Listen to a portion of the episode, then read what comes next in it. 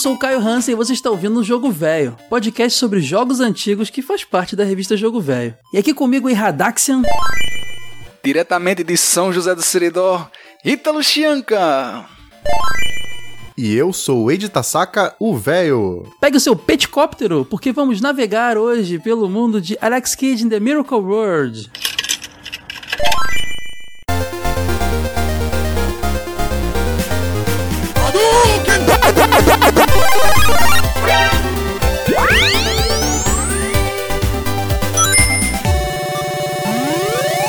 Jogo Velho Podcast.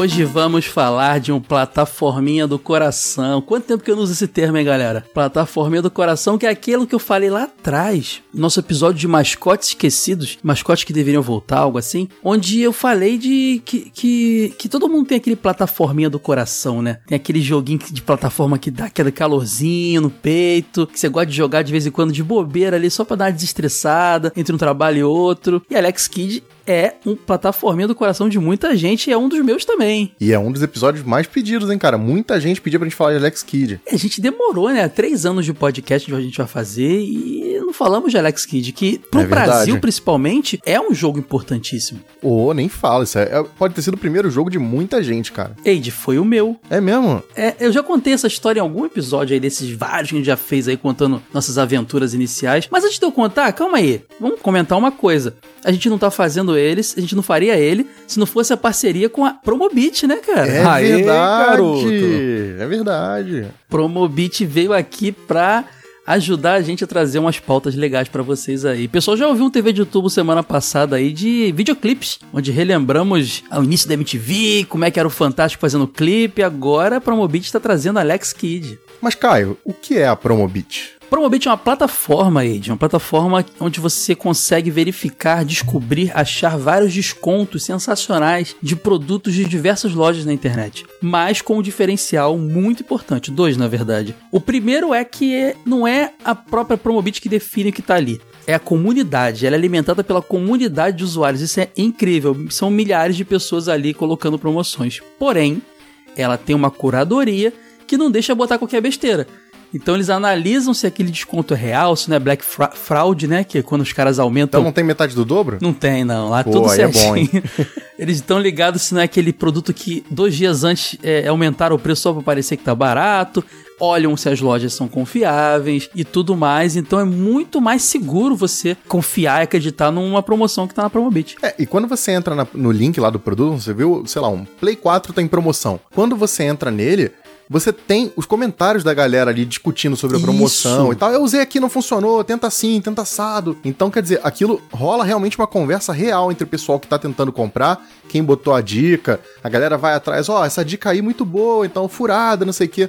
Então, você sente uma confiabilidade bacana, né? Você clica no produto e se sente imbuído a comprar. Você sabe que você não vai tomar um golpe ali. Exatamente. Tem um, um es- um esquema muito legal, um lance muito legal também na plataforma. Você consegue definir os itens, o item que você está atrás e quanto você está disposto a pagar nele. E quando ele chegar a esse valor, é claro, gente, vamos, ser, vamos botar um real um celular que não vai chegar. né? Vai chegar, um dia vai chegar, 2050. Você sabe que aquele celular já custou tanto e você sabe que ele pode voltar uma hora, só que você não tem tempo de ficar olhando, dando re- F5 na loja. Bota lá, eu quero o celular X, eu quero o videogame Y, quando ele tiver por tanto e você vai ser notificado, cara, quando rolar essa promo. Isso é Aquela muito Smart. TV pra quem quer assistir aí seriado o tempo inteiro, né? E Eide, olha que legal, a gente tá num momento de mudança de geração de videogame. Muita gente vai doido pra comprar os jogos novos e tal, mas a gente que é velho fica esperto porque é nessa hora que os jogos da geração anterior, que ainda são muito bons e nem todo mundo jogou tudo da biblioteca, caem de preço. Sim. A Sony, inclusive, por exemplo, lançou aquela linha PlayStation Hits, que é tipo os melhores Ela jogos do console. faz, é, ela pode sempre faz aquele pacotão que é pra tipo, joga minha biblioteca inteira aí pelo preço baratinho. Toda hora tem promoção disso, cara. Tá valendo muito a pena. Vira e mexe o God of War fica mais barato que um Big Mac, Eide. Na... Juro pra você. Sério? Que isso? Não, exagerei um pouco.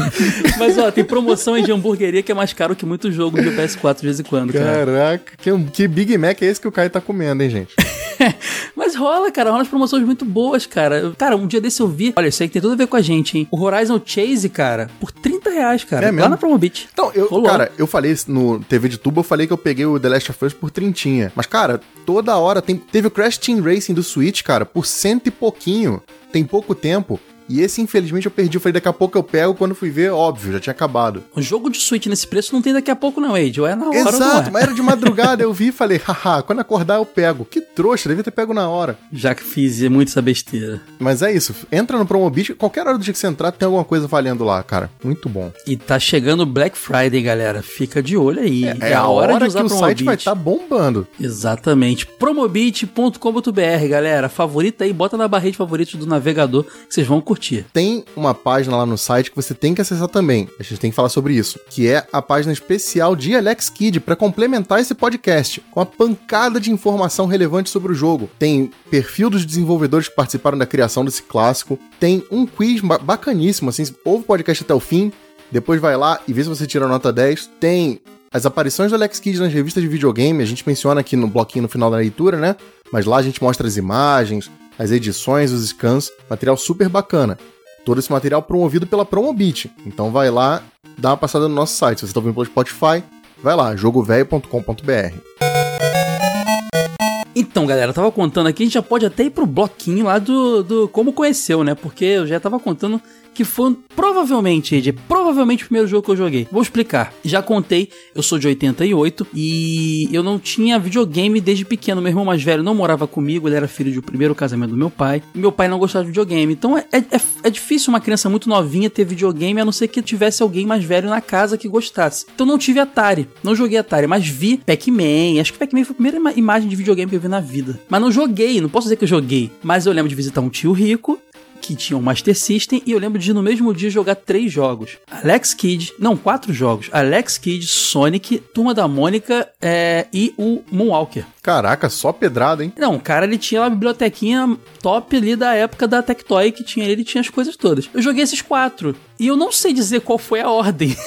então, provavelmente Ah, cara, eu botaria os quatro como seu primeiro jogo. Jogou no mesmo dia, tá valendo, Pois né, cara? é, cara. Eu, eu acho que foi Alex Kidd, cara, porque eu, eu não sei. O, o, que ele- o, o Master System que ele tinha na época era o Master System 3, mas não era ainda a versão Sonic que vinha com Sonic desenhado, Uhum. sabe? Era aquele cinzinha bonitinho, só com Sega que vinha com, com Alex Kidd na memória. Provavelmente antes de botar uma fita, ele deu, mostrou o jogo que tinha ali. E até curiosidade, ele tinha o Master System 1 que ele tinha guardado, porque tinha o rico, né? Ele lançava uma versão nova melhor e Do comprava. mesmo videogame.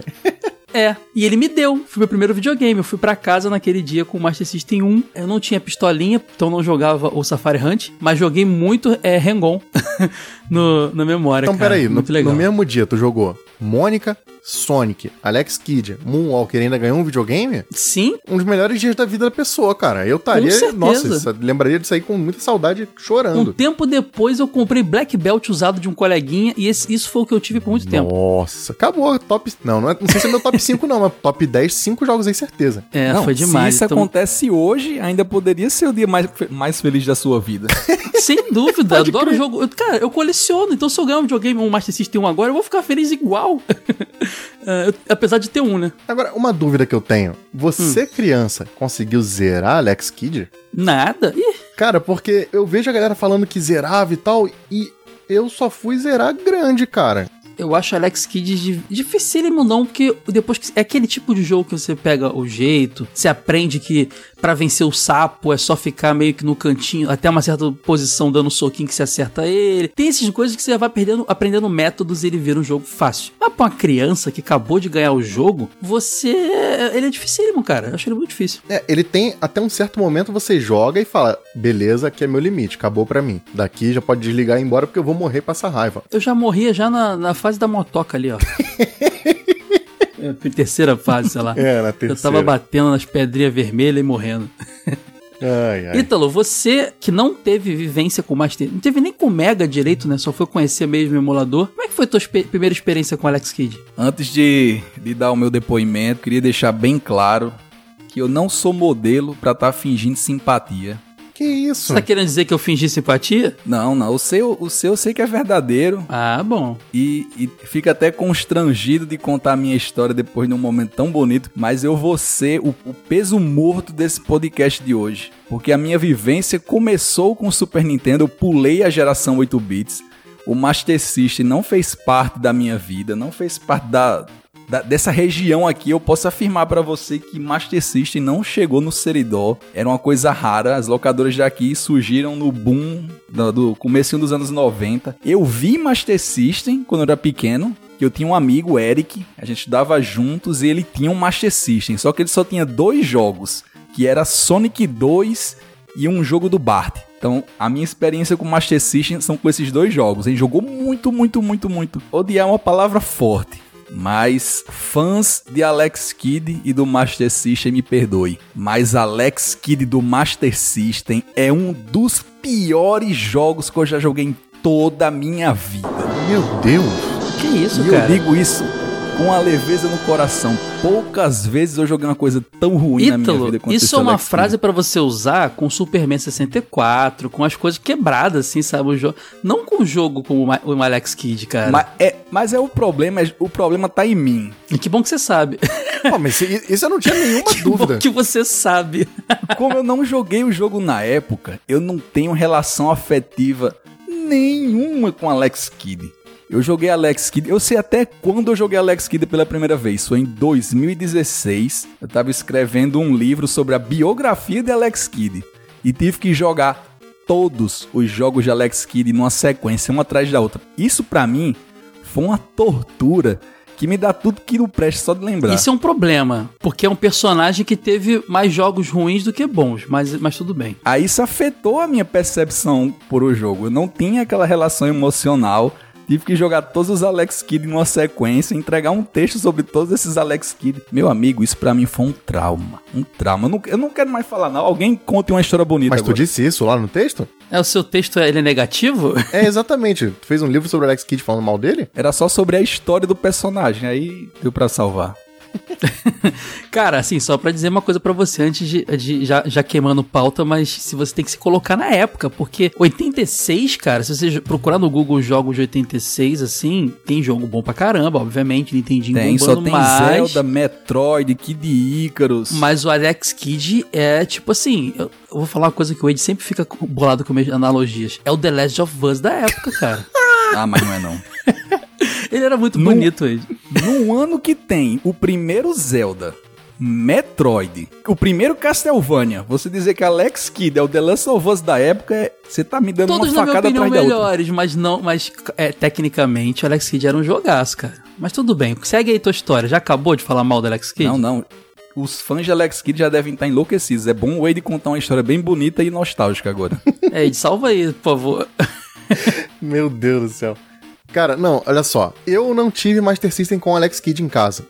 Eu ganhei meu primeiro Master System, foi justamente o 3 com Sonic. Uhum. Mas tinha um primo meu que ele tinha o Master System com o Alex Kidd na memória, mas ele não deixava eu jogar. Ele ficava jogando e eu tinha que assistir só. Não vou perguntar por quê, pelo que motivo, mas ele não deixava eu jogar. Um dia, ele não tava em casa e a mãe dele ficou com pena de mim e falou: vai lá jogar o videogame do seu primo, ele não vai reclamar não. E aí eu liguei e botei o Alex Kidd pra jogar. E tipo, eu fiquei encantado. Eu já tinha jogado Mario, eu já conhecia muito jogo de plataforma, por exemplo, do MSX do meu pai. Eu já tinha experiência com outros jogos, assim, Alex Kidd não foi meu É, primeiro você jogo. teve outra vivência, né? Sim, eu já, eu já tinha outras referências. Mas mesmo assim eu fiquei encantado. Fiquei encantado, porque o formato de fase não é o mesmo. O jogo de plataforma naquela época, por mais que tivesse muita invenção, muita inovação, não era que- nada assim que fosse, meu Deus, que chocante. E Alex Kidd, ele tem umas paradas muito diferentes da época, assim. Quando você compara, por exemplo, com o Mario, ele tem veículo, itemzinho, poderzinho, não sei o quê. Ele tem uma pegada mais vertical também, que É, jogos geralmente é, eram não, mais horizontais. Vertical. O lance do veículo torna o jogo muito diferente. E o Alex Kidd tem um negócio, cara, que é o lance do desafio. Ele é o jogo que gosta de sacanear aquela pessoa que é olho grande. Quem é olho grande não zera Alex Kidd. Isso é a regra. Eu. É isso. E, e- e eu tinha aquela coisa, sabe, de Mario, vou pegar todas as moedinhas da fase. Quando chegava no Alex Kidd, se você for com esse pensamento, você não passa nem a primeira fase. E eu fiquei apaixonado por aquilo, mas passou muitos anos sem jogar. Joguei essa vez na casa do meu primo, falei, cara, eu preciso desse jogo, que da hora, não sei o quê. Fui pegar o Master System 3, aí já entrei naquele hall do Sonic, não sei o quê, Black Belt, blá blá Castle of Illusion. Muitos anos mais tarde, meu primo arrumou emprestado o cartuchinho. E aí eu fui jogar. Joguei até provavelmente o pedacinho que o Kai falou, até o pedacinho da motinha e é isso. Não conseguia passar de jeito nenhum adulto, já mais velho, e vendo muito pessoal de site de internet falando de como Alex Kidd era maravilhoso, até aquele momento eu tinha a opinião meio que a do Ítalo, sabe? Porque eu achava o jogo muito difícil. Caramba, e... sério? Sim, eu achava. Cara, até hoje eu acho difícil, eu acho até hoje. É, mas isso nunca me espantou nos jogos ser difícil. Eu, eu, eu gostava muito do, do, carisma do personagem, do jogo em si, da, então, da pegada. Assim. Mas o, o, carisma dele é, é, é, inegável. Eu acho um crime o Alex é, Kidd ser o personagem desaparecido que é hoje. Para mim, Alex Kidd tinha que ter jogo todo ano. O personagem em si é carismático, ele tem um universo bacana. Cara, esse lance do Joaquim Pô, isso é incrível. Eu não entendo o que, que a SEGA tá fazendo que ela não faz jogo de Alex Kidd, isso é ponto. Mas o Miracle World é muito difícil, cara. Eu fui zerar esse Pode treco, já era barbudo, velho. Mas eu, ao mesmo tempo, é uma coisa que você vê que o pessoal, principalmente aqui no Brasil, tem um carinho muito grande pro Alex Kidd. Acho que o pessoal deve botar Alex Kidd até acima do Sonic. E aí essa coisa acaba te forçando, tipo, não, eu vou dar mais uma chance. Vamos ver qual é. Por que, que os caras gostam tanto disso? Por que, que o pessoal fala tanto de Alex Kidd? Que Alex Kidd aqui no Brasil. Ah, cara, é porque a Tectoy e o Master System foram importantes pra caramba. Exato, aqui, né? cara. E, e, isso me forçou a dar novas chances, tentar de novo. Ah, vou tentar zerar, vou tentar mais uma vez. Até que eu aprendi a jogar, mas demorou muito tempo. Pra galera que já tá procurando o meu endereço na internet, aí bater lá em casa, é bom que saiba que eu entendo a importância do jogo. Eu sei o tanto que, que Alex Kidd tem importância para quem cresceu com os videogames da Tectoy, para quem teve Master System. Ele é um é quase um, era quase sinônimo de videogame no Brasil, naquele finalzinho de anos 80 ali. Então é muito importante o jogo, ele tem uma história lindíssima no Brasil. O problema é que quando eu joguei Alex Kidd, não consegui me encantar com enfrentar um chefão com Joken Po. Ele, esse soquinho dele é muito ruim. O pulo dele é muito desajeitado. A mesma música toca em todas as fases. Não, já tá me dando um negócio ruim. Pula, pula, pula, pula.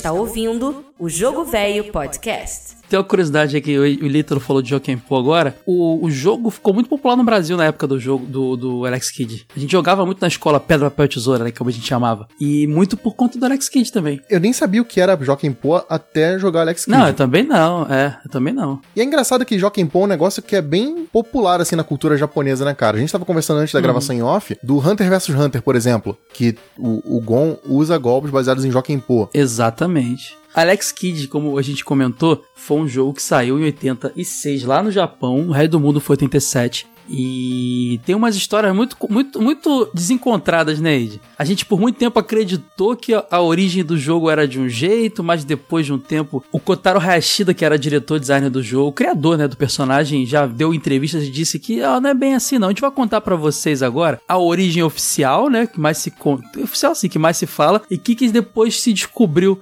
do Kotaro. Mas basicamente, Eide, Ítalo, me corrija se eu estiver errado. O que sempre foi dito é que era uma jogada da SEGA para ter o seu próprio Super Mario, o seu próprio mascote e rivalizar com o encanador da concorrente, né? Sim, claro. Porque a SEGA, o que, que ela tinha de mascote? Tinha o Opa Opa, que era do Fantasy Zone, lá um joguinho de navinha todo bonitinho. Adoro esse jogo, achei tão fofinho. Que é uma navezinha com asinhas e de tipo de pássaro. É um jogo coloridinho. É um joguinho de nave family friendly, né? É bem legalzinho. Que por muito tempo foi usado esse Opa Opa como mascote da SEGA. Inclusive, por exemplo, para vocês terem noção de como o Opa Opa era a cara da SEGA, quando a SEGA lançou as pistolas Zillion, que até no Brasil foram vendidas pela Tectoy, foi a primeira empreitada da Tectoy com a SEGA, foi feito um anime, nos moldes de qualquer anime, né? Para vender algum brinquedo que chegou a passar na Globo e na, na Gazeta aqui. E o, o Opa Opa, ele é um dos personagens do, do, anime do Zillion. Ele é o mascotinho da galera ali, entendeu? Então, para vocês verem como a SEGA enfiava o Opa Opa em qualquer coisa que ela fazia. Era, era a cara da SEGA, mas de,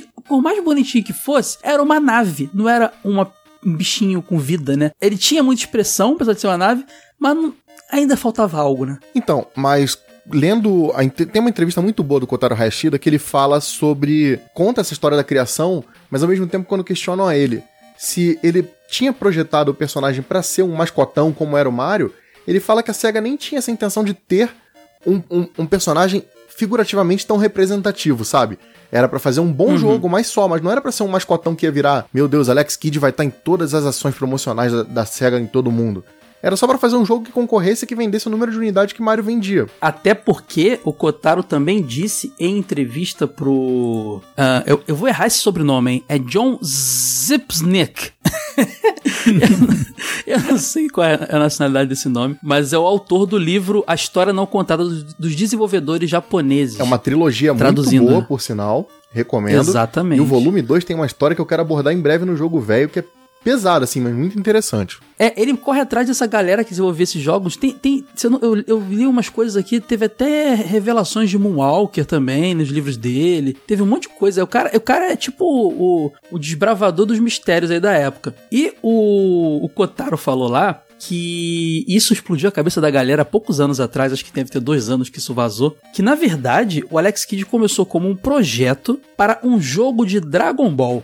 Isso mesmo, Dragon Ball. E não é novidade, porque a SEGA pegava muito mangá famoso no Japão e transformava em jogo. Um que a gente conhece aqui é o Black Belt, que é o Hokuto no Ken, que é um, Sim, era claro. um mangá famoso lá. Outros a gente, eu, eu, vi outra, uma lista, mas acho que nada foi muito popular no Brasil, então não vale mencionar, mas o Hokuto no Ken é um grande exemplo disso. E o Dragon Ball estava bombando, o anime estava começando e eles foram atrás disso. Então todo o projeto estava se desenvolvendo até para ser um RPG de ação, né, Ed, que ele fala na entrevista. Sim. Dragon Ball nessa época já era o Dragon Ball de muito sucesso?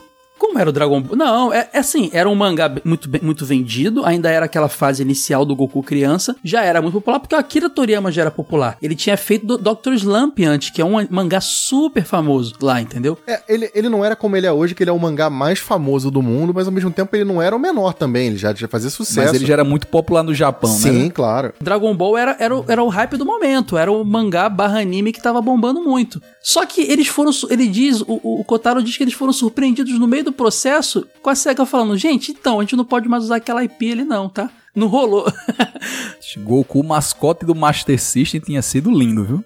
É, ele, eles tiveram que trazer as suas, sua criatividade para as brainstorms lá deles para definir o que, que eles iam fazer com todo aquele conceito que estava sendo usado.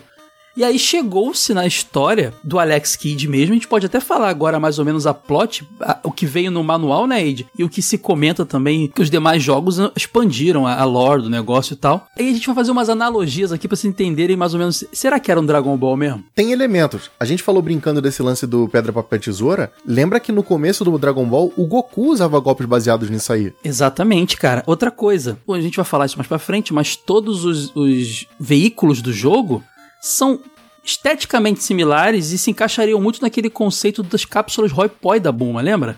Verdade. Que ela tinha aquela sentido. cápsula, jogava e saiu uma moto, saiu um helicóptero. É muito nessa pegada. Eu imagino muito que aquilo ali fossem, quando ele vai naquela lojinha para comprar itens e compra os, os, veículos, fosse a Buma ali vendendo. Eu imagino... O próprio formato da, da loja, ele lembra muito aquelas as construções do, do primeiro Dragon Sim. Ball, assim, meio oval. As casinhas que mostram são todas ovalzinhas iguais às que o Toriyama adora desenhar nos mangás. É. Pode crer. Fora que o planeta Ares, né, as fases em si, se você olhar, por exemplo, o mapinha, olhando de longe aquelas montanhazinhas, cachoeira, não sei o que, parece muito com aquele cenário chinês que era uma coisa que era reproduzida no primeiro Dragon Ball, né? Sim, porque vem da história do Sayuki, da Jornada ao Oeste, que é uma mitologia chinesa, né? Exato. Do, do Son Goku e tudo mais. Isso, né, assim, isso é, isso é meio especulação nossa, porque a gente não sabe até que ponto total, o jogo já estava desenhado, quando foi abortado, se não tinha nada. Mas que parece, parece. O que a gente sabe é, sempre foi dito que era uma plataforma feito para concorrer com Mario, até que há pouco tempo o autor do jogo, o criador, veio dizer que era um jogo de Dragon Ball, isso é o que a gente sabe. E a gente achou, todo mundo já fez, tem várias análises assim, acharam similaridade. Outra coisa, no projeto inicial já se dizia que ele usaria um bastão e depois deixou de usar. Quem usava um bastão, o no, no, no, originalmente? O Goku. Exato. Então tem muita coisinha. Ah, o Alex Kidd parece um macaquinho, né? Aquele orelhão. Goku também tinha um rabinho de macaco também era. Então tudo assim, tudo, tudo, quando a gente compara assim, faz bastante sentido um monte de coisas ali. Ao mesmo tempo, o Ítalo falou assim: ah, se o Goku fosse o mascote do Master System, ele ia bombar. Eu discordo, porque Dragon Ball, se você lembrar, revista de videogame na década de 90, assim, 95, 96, quando falava de jogo de Dragon Ball, já era jogo de luta, botava o nome dos personagens escrito errado, ou então, tipo, trazia tradução errada no meio da história, porque a gente nem sabia o que era Dragon Ball naquela época. Foi começar uhum. a conhecer com o SBT. E mesmo assim, a gente conheceu o primeiro. para conhecer o Z demorou um tempão. Então os jogos saíam aqui no Brasil, Demorou mas mesmo. não tinham não tinha o impacto, sabe, que tem hoje. Talvez ele fosse muito importante no Japão, mas pro Brasil não tanto. Pode crer. Quando eu jogo, quando você falou agora que provavelmente ele teria um bastão, esse soco que ele dá que vai bem à frente do corpo dele, eu tenho a impressão que aquilo gera não sei se foi pensado para ser o ataque do bastão dele, que é um pouco mais longo. Aí tem aquele poderzinho que você equipa, que o soco dele solta uma magia. Que poderia ser um Kamehameha, né? Sim, tem, tem, tem, aquele, tem o, a, a cápsulazinha que faz ele se multiplicar e soltar um monte de Alex Kidd pequenininho. Tem, o Goku fazia Sim. um golpe desse, que era o Zanzoken antigamente. Se você parar pra pensar, ele tem poder de voo, tem item de voo durante o jogo. Já reparou que a bola telepática, que é um dos itens que é, ele tem, pode crer. É, uma, é uma esfera do dragão, só que azul? pode crer, né, cara? é uma bola com a estrelinha. Cara, outra coisa, tem um chefe no jogo que ele, uma hora que ele enfrenta um boi. Do nada, um touro. Do nada, não tem sentido aquele touro ali. Mas vamos é lembrar é que no Dragon início, Ball. no início de Dragon Ball, o Olong, aquele o que virou amigo dele, o porquinho, ele enfrenta como se fosse um touro gigante. Poderia ser o, a fase do Olong ali que foi transformada, sabe? Que ele tinha poder se transformar nas coisas. Então, assim, tem muita coisa ali que pode ser uma viagem da gente, mas, cara, é, encaixa, né, cara? É uma doideira. Então, por isso eu queria saber em que ponto abortou. Porque, por exemplo, tem entrevista da Rieko Kodama, e no caso, ela foi a criadora. Ela, não, ela falou que ela não teve participação nenhuma nos personagens, mas ela criou todos os cenários do jogo. Então, assim, nos cenários, ao mesmo tempo, nas fases, assim, se você olha, tem coisa que é meio genérica e encaixa, mas tem coisa que não encaixa muito. Tem casinhas, não sei o que, que não batem muito. Os castelos não batem muito com a temática de Dragon Ball. Então, quando ela desenhou isso, provavelmente a história já deveria ter mudado o plot. E ela fala quando ela, ela, ela, conta histórias de quando ela fez a tela de introdução do jogo, que ainda não tinha muita coisa feita. Então, eu gostaria de entender em que momento, sabe, deram esse turning point. É muito mais interessante se vamos supor assim, ah, já tem coisa desenhada, adapta o sprite e tal, seria muito mais legal, mas a gente realmente não tem como confirmar isso, né? Vai ficar sempre na especulação, provavelmente. Até porque essa galera daqui a pouco tá morrendo, né, Id? Se não contaram até agora. Vou... É tão velho, gente. Cara, desculpa, vale. tô sendo realista. Bate na madeira três vezes aí, Kai. Acontece, gente.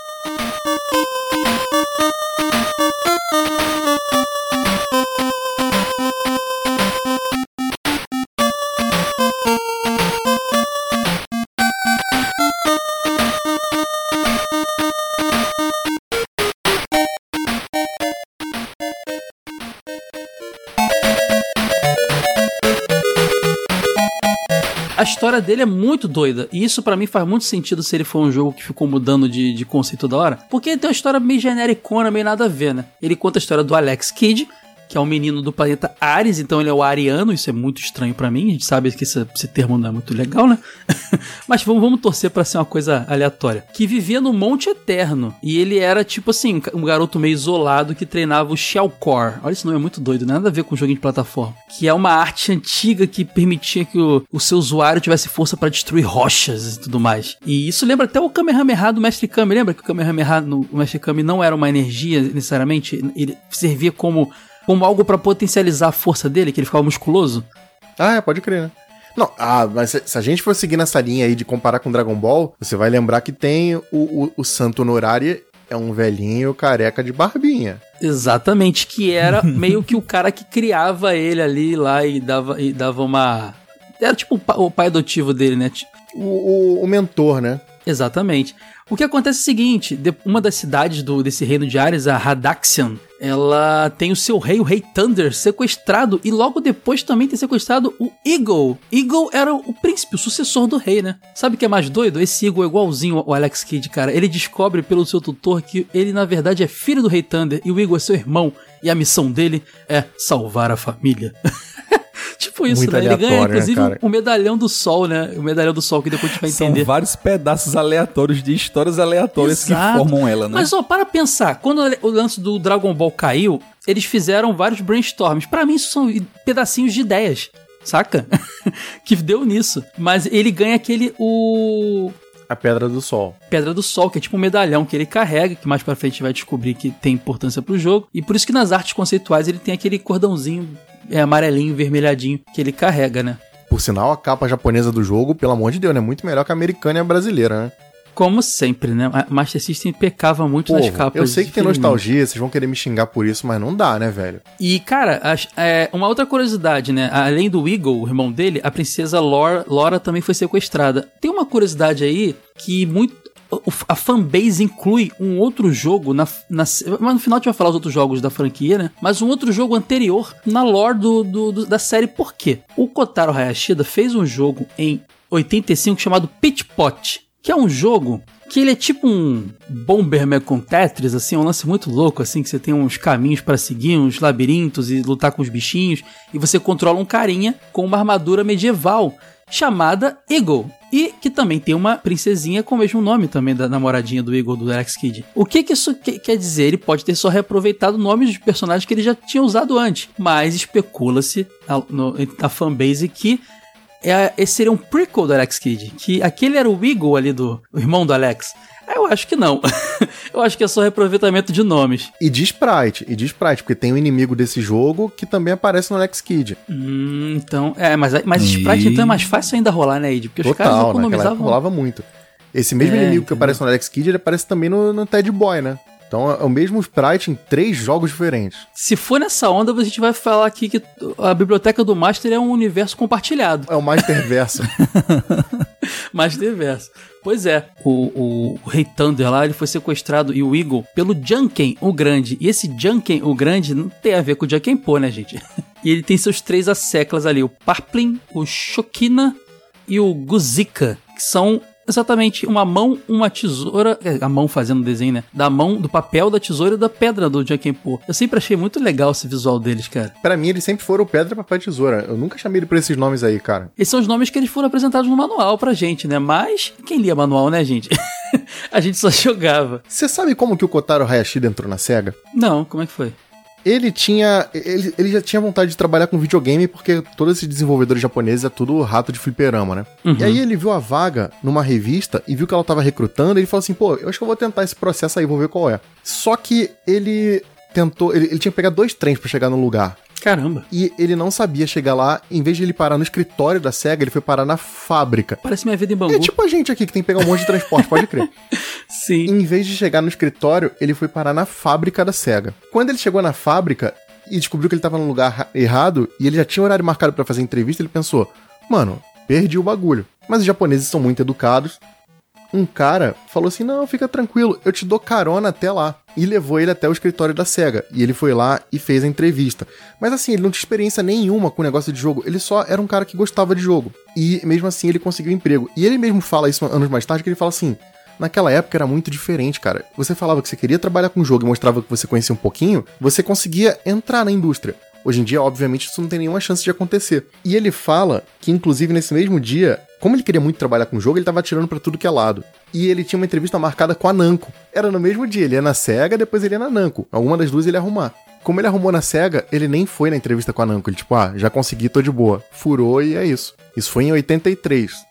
Aí ele começou a desenvolver joguinhos. Então, quando ele começou o Alex Kidd, ele já tinha alguma experiência, mas não é que ele fosse, meu Deus, eu sou o experiente. Ele tinha dois, três anos de trabalho no máximo, começando na indústria. E, inclusive, ele participou do desenvolvimento daquele My Hero. Que é um beat'em up que vendeu muito, a Tectoy vendeu muito esse jogo aqui, cara. Exato. E o primeiro, o primeiro joguinho dele vai como curiosidade. O pessoal pode pesquisar aí. Se chama Hustle Chummy, com CH, que é um jogo de um ratinho. É, é mó clone do Donkey Kong, sabe? Aquela coisinha de sobe a escadinha, pega o item, volta pra casinha.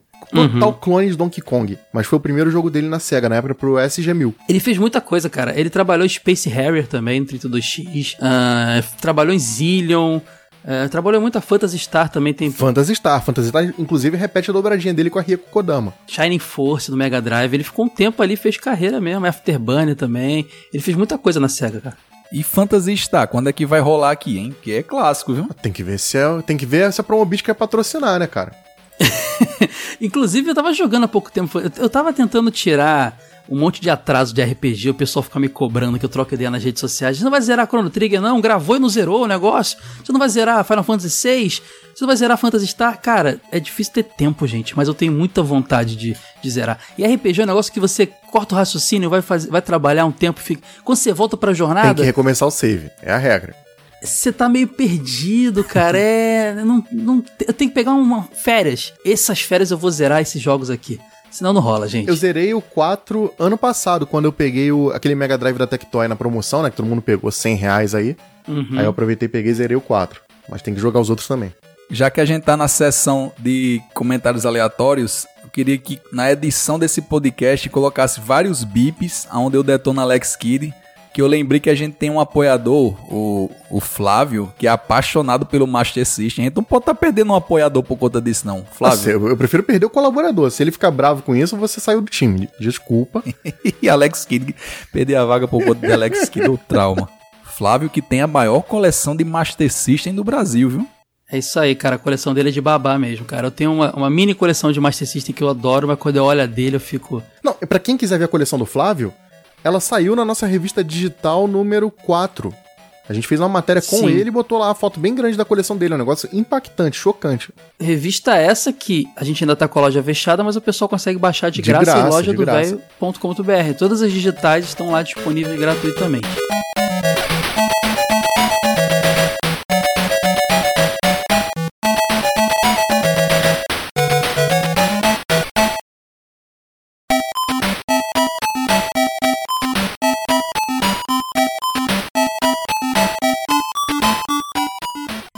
Velho Podcast. Alex Kidd começa, e, e, é uma coisa muito legal, porque eu já falei lá no início, era um jogo muito bonito, muito colorido, com sprite um bonecão grandão, ele tinha uma cabeçona, né? Não era aquela coisa que você olhar pro boneco e você não identifica o que que ele é. Meu Deus, é o que, que é isso aí? que emenda com o olho, né? Não tem isso. Não é, não tem? Eu queria falar, mas não queria ser tão direto, mas é. Mas é verdade, cara.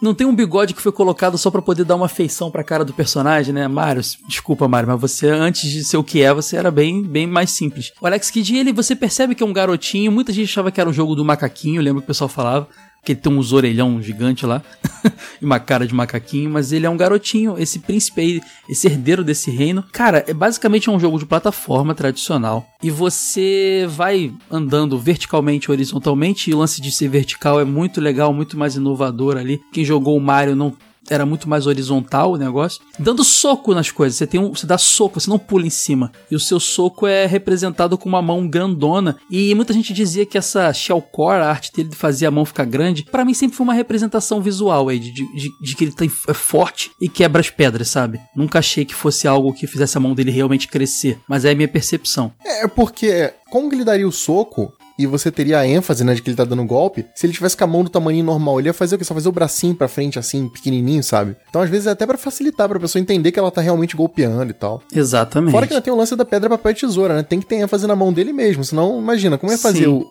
o spritezinho. Quando ele faz a hora da luta que a gente vai falar já, que ele enfrenta os inimigos chefões principais, esses três que eu mencionei, fazendo pedra papel tesoura, você não bate no cara, você faz, você joga não, cara. Você bate no cara, mas é em outro momento. Primeiro é pedra papel tesoura Sim. Mas, mas você, mas não é aquela luta tipo assim, não é uma luta é, de verdade, assim, você, você tá na disputinha. E aí a mão dele também fica grandona quando ele faz pedra papel tesoura. Você sabe que o Kotaro Hayashida, ele falava no começo que ele ficava assim, o pessoal olhava e falava, cara, não acredito. O cara joga um jogo super difícil, chega no chefe, ele vai tomar game over porque ele perdeu uma disputa totalmente aleatória de pedra, papel, tesoura. Ele falava, é, é isso aí, cara.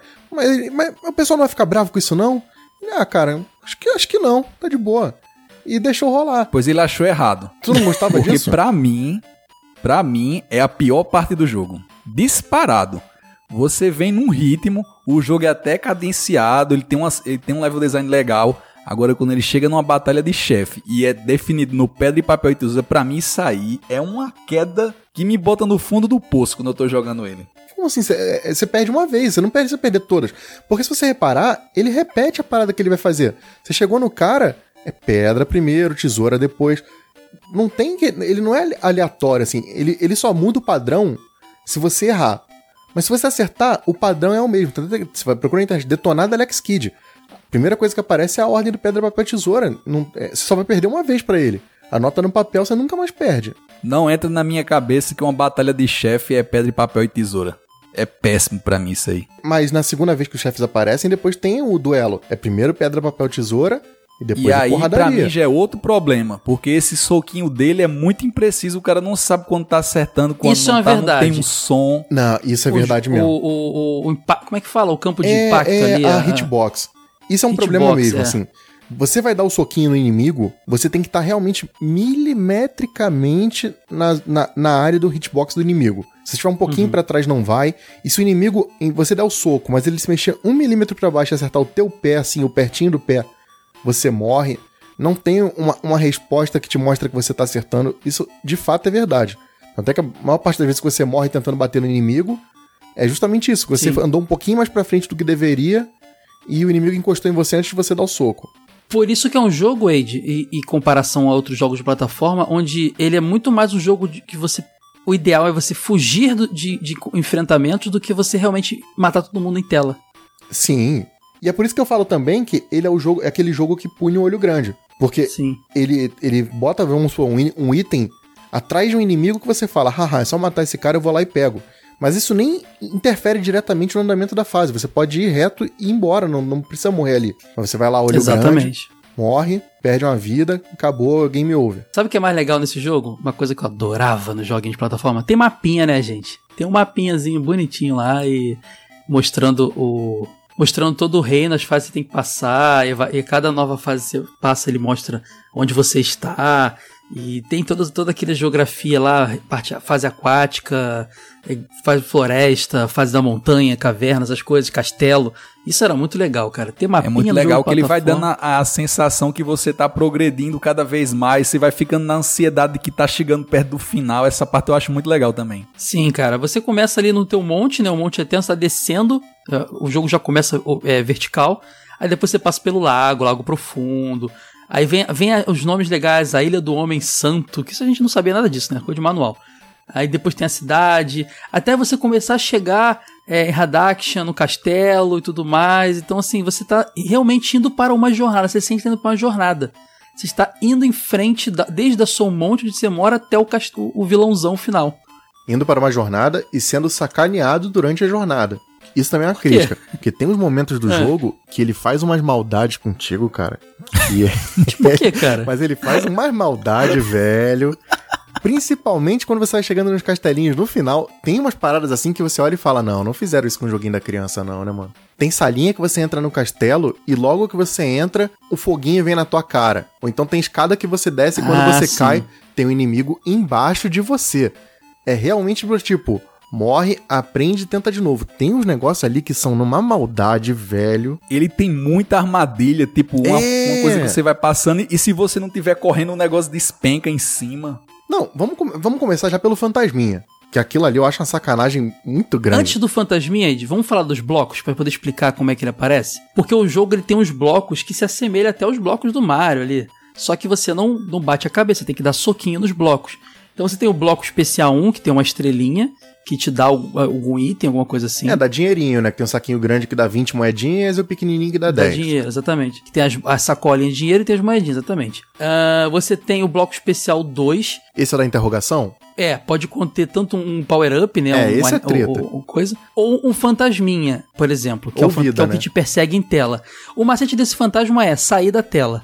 Então você tá. É um side-scrolling, se você sai de tela, ele para de, se, de aparecer na tela, se você consegue correr dele, ele some. Isso é legal. Muita gente não sabe. Tá, mas tem, mas tem pedaço do jogo que é obrigatório você quebrar ele para você conseguir passar o, pelo pedaço. Por exemplo, na caverninha lá, isso é, nossa, isso é de uma maldade, velho. Tem a esfera telepática num bloquinho embaixo. E você olha e vê, haha, aquele item deve ser bom, vou tentar pegar. Só que se você tenta cair, você cai na lava e morre e perdeu uma vida. Aí você fala assim: ah, cansei de ser olho grande, vou embora.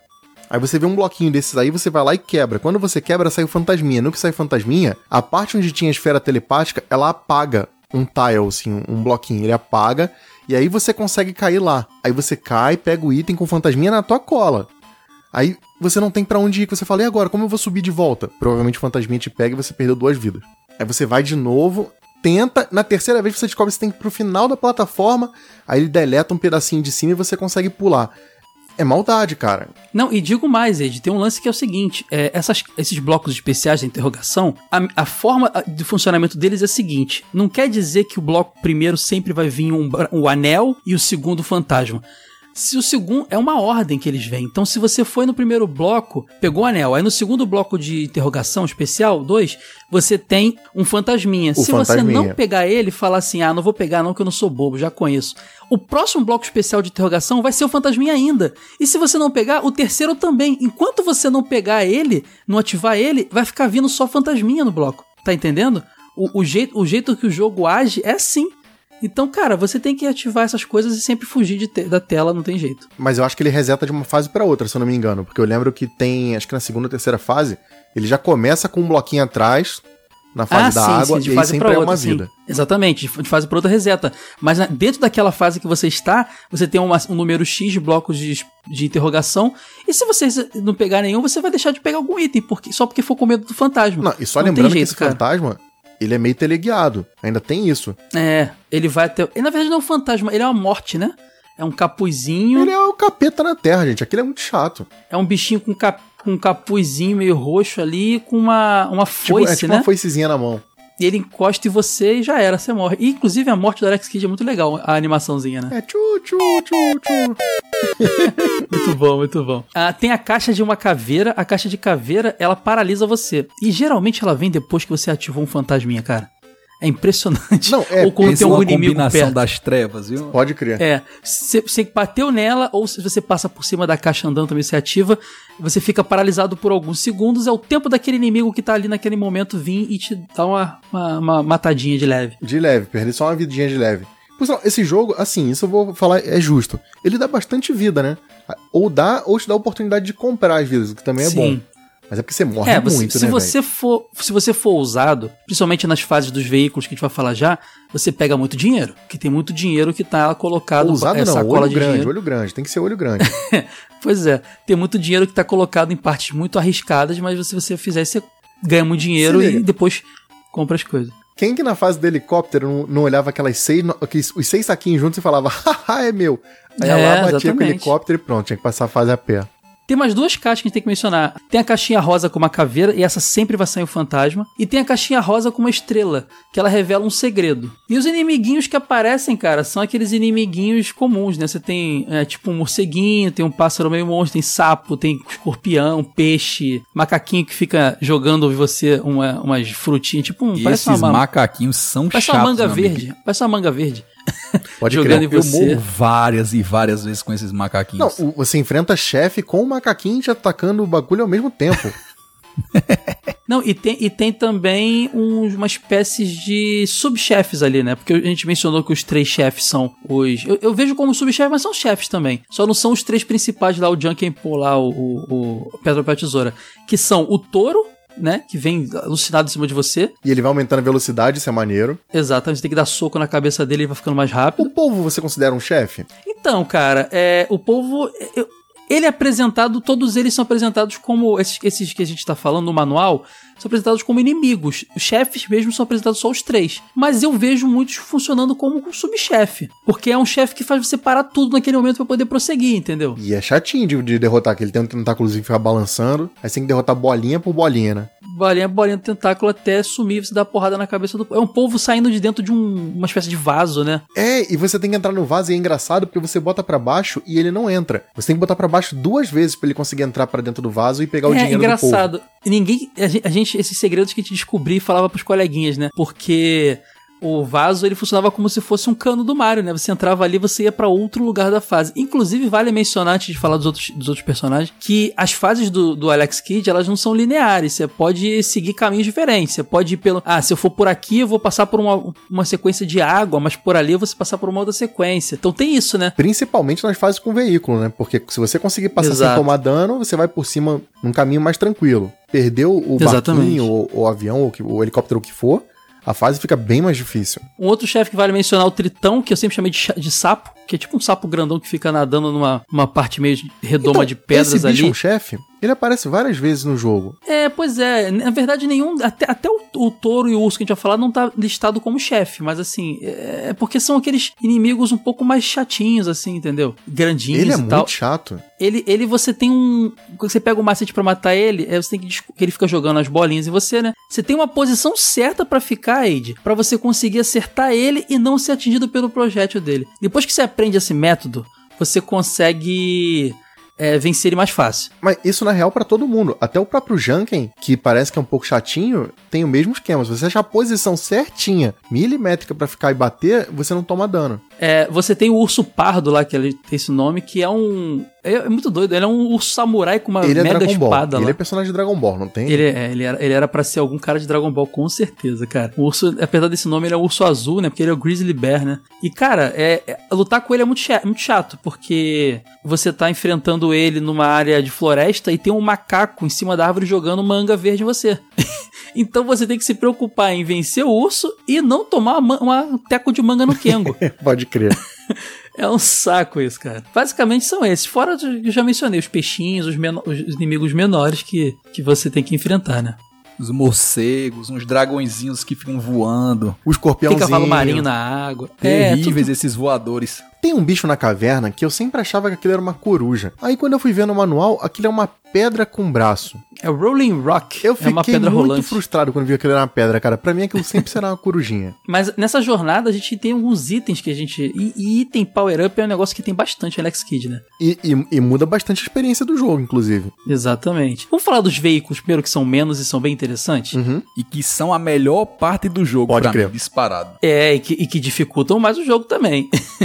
Você- a gente ganha dinheiro no jogo, né? Gente é, as caixinhas que a gente destrói, vem, sai moedas e, e saquinhos de dinheiro. E a gente encontra lojas no jogo. Essas, nessas lojas a gente pode comprar itens, tanto power-ups quanto veículos.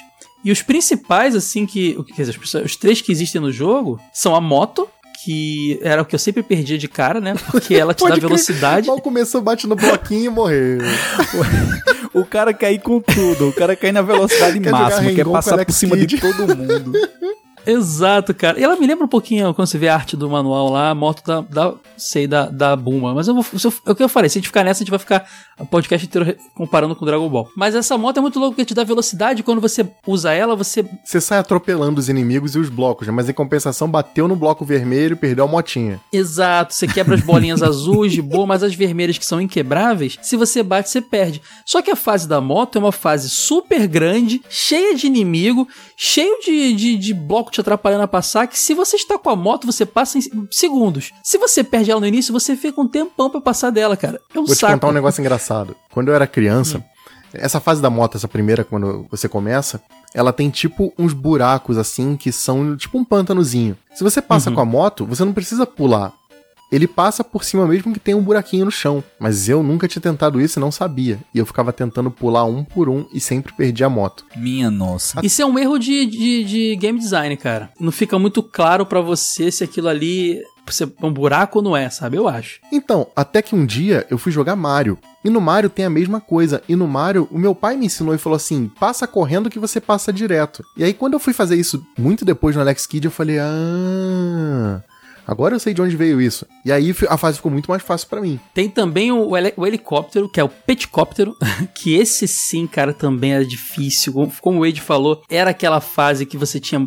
A hora que você comprava ele, você ia pra uma fase que você tinha um monte de dinheiro disponível em tela. Mas só que se você. Você tá pilotando ele. É aquele helicópterozinho, gente, que você, você- é como se fosse um. Ele tem uma rodinha só, você entra, você meio que pedala e, e cabe uma pessoa só e ele vai rodando a hélice. É, é difícil explicar, mas é, é isso. É um helicóptero individual de uma pessoa só. E se você bater a hélice dele em qualquer bolinha ver- vermelha, ele, ele quebra e você continua a fase toda Ou se você pé. Encostar na também- água. ou na água. Então ele mais você aperta o botão pra poder ele, ele subir, mas ele vai toda hora caindo. Então você tem que ficar, sabe quando você tem que ficar apertando pra você subir, aí depois você solta o botão porque ele vai ter que descer um pouquinho. É aquele negócio de manter o personagem ali na, naquela naquela naquele meiuca ali pra poder passar é, por é, é tudo, como o nome sabe? daquele joguinho de celular que teve tem pouco tempo, Caio? Flappy Bird, Flappy Bird, é tipo um Flappy Bird. Ah, Flappy Bird. Exatamente, Flappy Bird.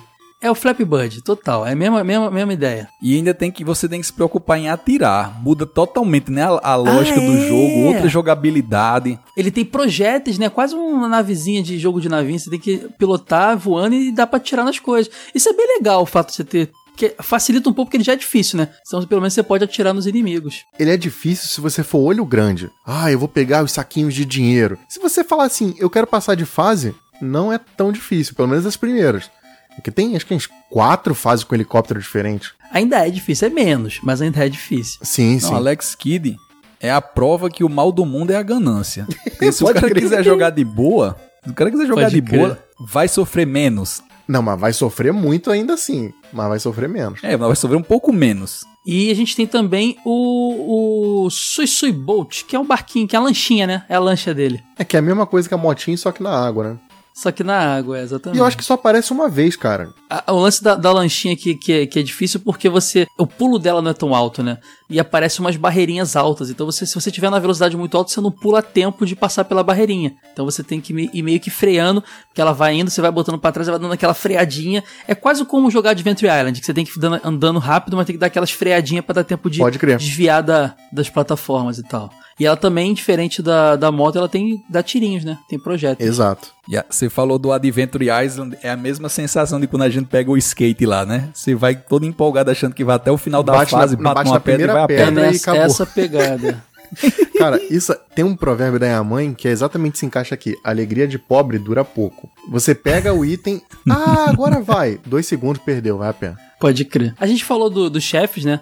Tem o, o Junker, né? O, o chefão final, que também. Eu vou fazer essa analogia de novo, gente. Lembra muito o Pilaf, o chefão inicial do Dragon Ball. Ele, você enfrenta ele também no Junker Po, mas também tem um momento de batalha ali e tal. E ele é um. Tem o poder de transformar as pessoas em pedra. Ele vira pedra quando é destruído. É mó legal isso. Ele vira um inimigo de pedra. Outros itens legais pra pra mencionar aqui, galera. E aí vem um monte de item. Acho que o mais famoso, que é um dos primeiros que você pega no jogo, é o, o anel, que é o bracelete do poder lá no original e tal. Mas eu sempre vi como anel, realmente ele parece um anel. Que é o que te dá a habilidade de jogar uma, uma energia. E isso facilita o jogo para caramba. Exceto, tem um momento do jogo que ele te ferra. Qual?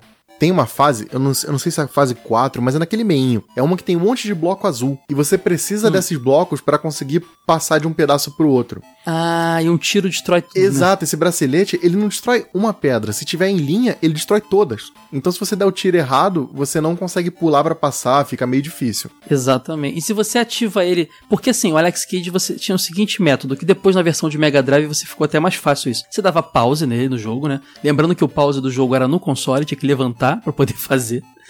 e aí você tinha nesse pause a visão do mapinha lá e tudo mais, e você de onde você tava, e você podia ativar algum power-up que tava ali. Mas ao usar o power-up, já era, tá usado. Até ele vai ficar ativado em você até você tomar uma porrada e perder ele. É, até você morrer ou perder uma vida. Na versão de Mega, que rolou depois, de Canta de Castle, pelo menos ele tinha a função de você dar pausa e desativar. Ah, não quero usar aqui não. Isso mudava o jogo pra caramba, cara. Porque às vezes você ativava um veículo, por exemplo, só que depois chegava uma parte que você não quer mais usar aquele veículo ali.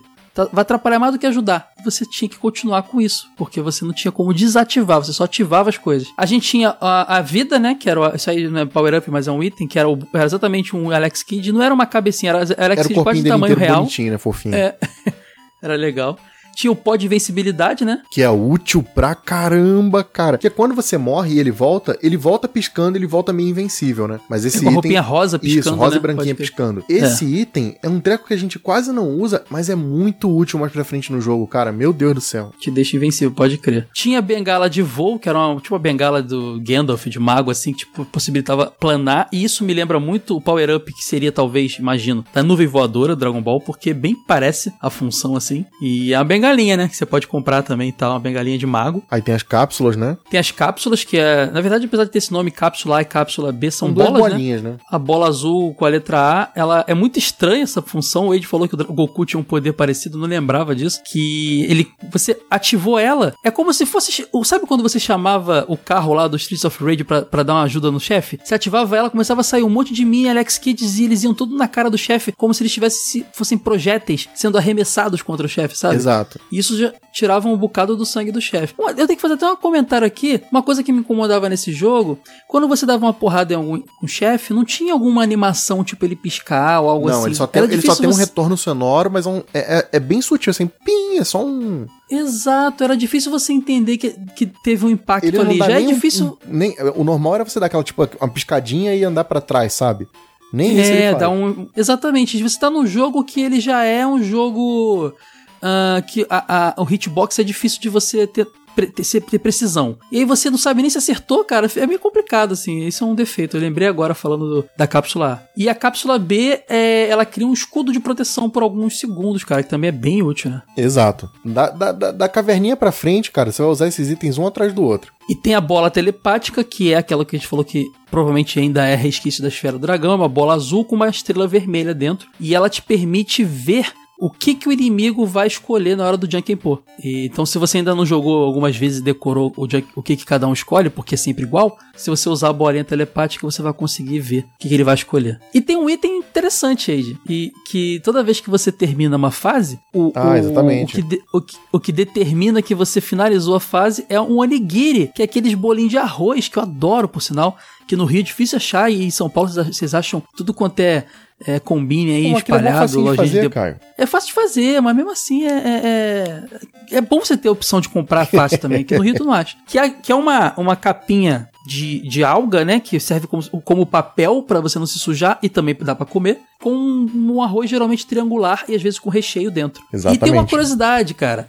Existiu, na versão ocidental do Alex Kidd, eles trocaram o onigiri por um hambúrguer. E aqui no Brasil você teve as duas versões disponíveis. Você, nas versões de memória ou cartucho que você comprava, que a Alex Kidd foi lançado em cartucho, é, as duas versões chegaram ao Brasil. Então tinha tanto hambúrguer quanto onigiri. Então algumas pessoas têm a nostalgia de, de, de zerar o jogo zerar a fase, terminar a fase, o Alex Kidd comeu hambúrguer, e outras pessoas têm nostalgia de terminar a fase e comer onigiri. Comigo era onigiri, gente. Eu nunca nem vi um bolinho de arroz. Eu, eu acho que no dia que eu vi um pe- pessoalmente, eu acho que eu até choro, porque é coisa só de desenho animado pra mim. Mas você aí. não foi num restaurante. Não tem a história clássica de que quando você veio pra São Paulo te levaram num restaurante japonês? Só pra comer comida crua, meu amigo. Comida crua não é comida de É, gente. mas, não. é, mas o arroz não é cru, Ítalo, mas dentro tem um peixe. é, às vezes tem salmão, às vezes tem atum. E. Se bem Ah, mas que não é aí se cru, é uma tivesse me dado pastinha, um né? bolinho de arroz desse, tinha curtido, né? Que é nostálgico. É, não sei, você não gostou do, de sushi, Então, é- a pegada é Gente, similar. né? Ítalo, Vamos Ítalo, quando você vier pra São Paulo, eu te levo pra comer um onigiri. Aí sim, viu? me, le- me leva também. Levo, levo, fechou.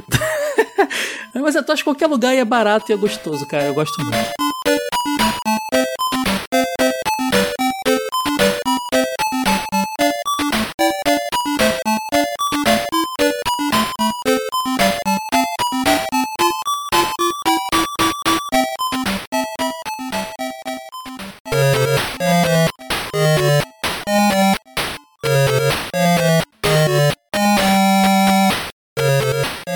Final é ruim, gente, pelo amor de Deus, isso é verdade. Você termina ali o, o, o jogo, aí você venceu ali o Junkin, ele vira pedra, você passa pra uma outra. Uma outra Tem mais do- uma fase depois do Junkin. É, porque você salva a princesa, né? Ela tá transformada em pedra, pega o onigiri e depois você tem a última fase real, né? Que você termina ela, ela é super longa.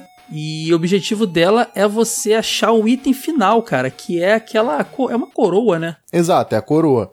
Só que antes disso, você tem essa fase que você enfrenta o Junkin. Cara, ela é muito desproporcional ao resto do jogo, cara. É um labirinto infernal. Não, o jogo muda completamente, Ed. Muda muito porque as duas fases antes do castelo são mega curtinhas, cara. Você enfrenta o- os chefes de novo, né? Em cada fase você vai enfrentando de novo os, os três os capangas do Junkin. E são fases mó curtinhas, tipo, começou, andou um pouquinho, chefe. Quando você chega no castelo, é muito longo, cara. Não, e tem etapas, por exemplo, vamos, vamos, vamos especificar. Até chegar nessa coroa de ouro final, você tem que primeiro achar uma carta que vai te dizer como chegar na. Na, Na Pedra da Lua, na, acho. na pedra Hirota lá, que é a pedra que vai te dar, te, Ah, te é, ajudar isso, a isso. resolver um quebra-cabeça. Dá pra achar a pedra sem a carta, mas fica mais fácil. E, e nem parece que a gente tá falando de um jogo de plataforma do Master parece que tá falando de um RPG complexo Não, sim, agora. né? agora no, no primeiro castelo, você lembra, você ainda vai resgatar o, o Eagle. Então são dois objetivos dentro da mesma fase. É aí que eu tenho uma dúvida muito grande. Porque a primeira vez que eu joguei Alex Kidd, eu não resgatei o irmão dele, não achei essa pedra.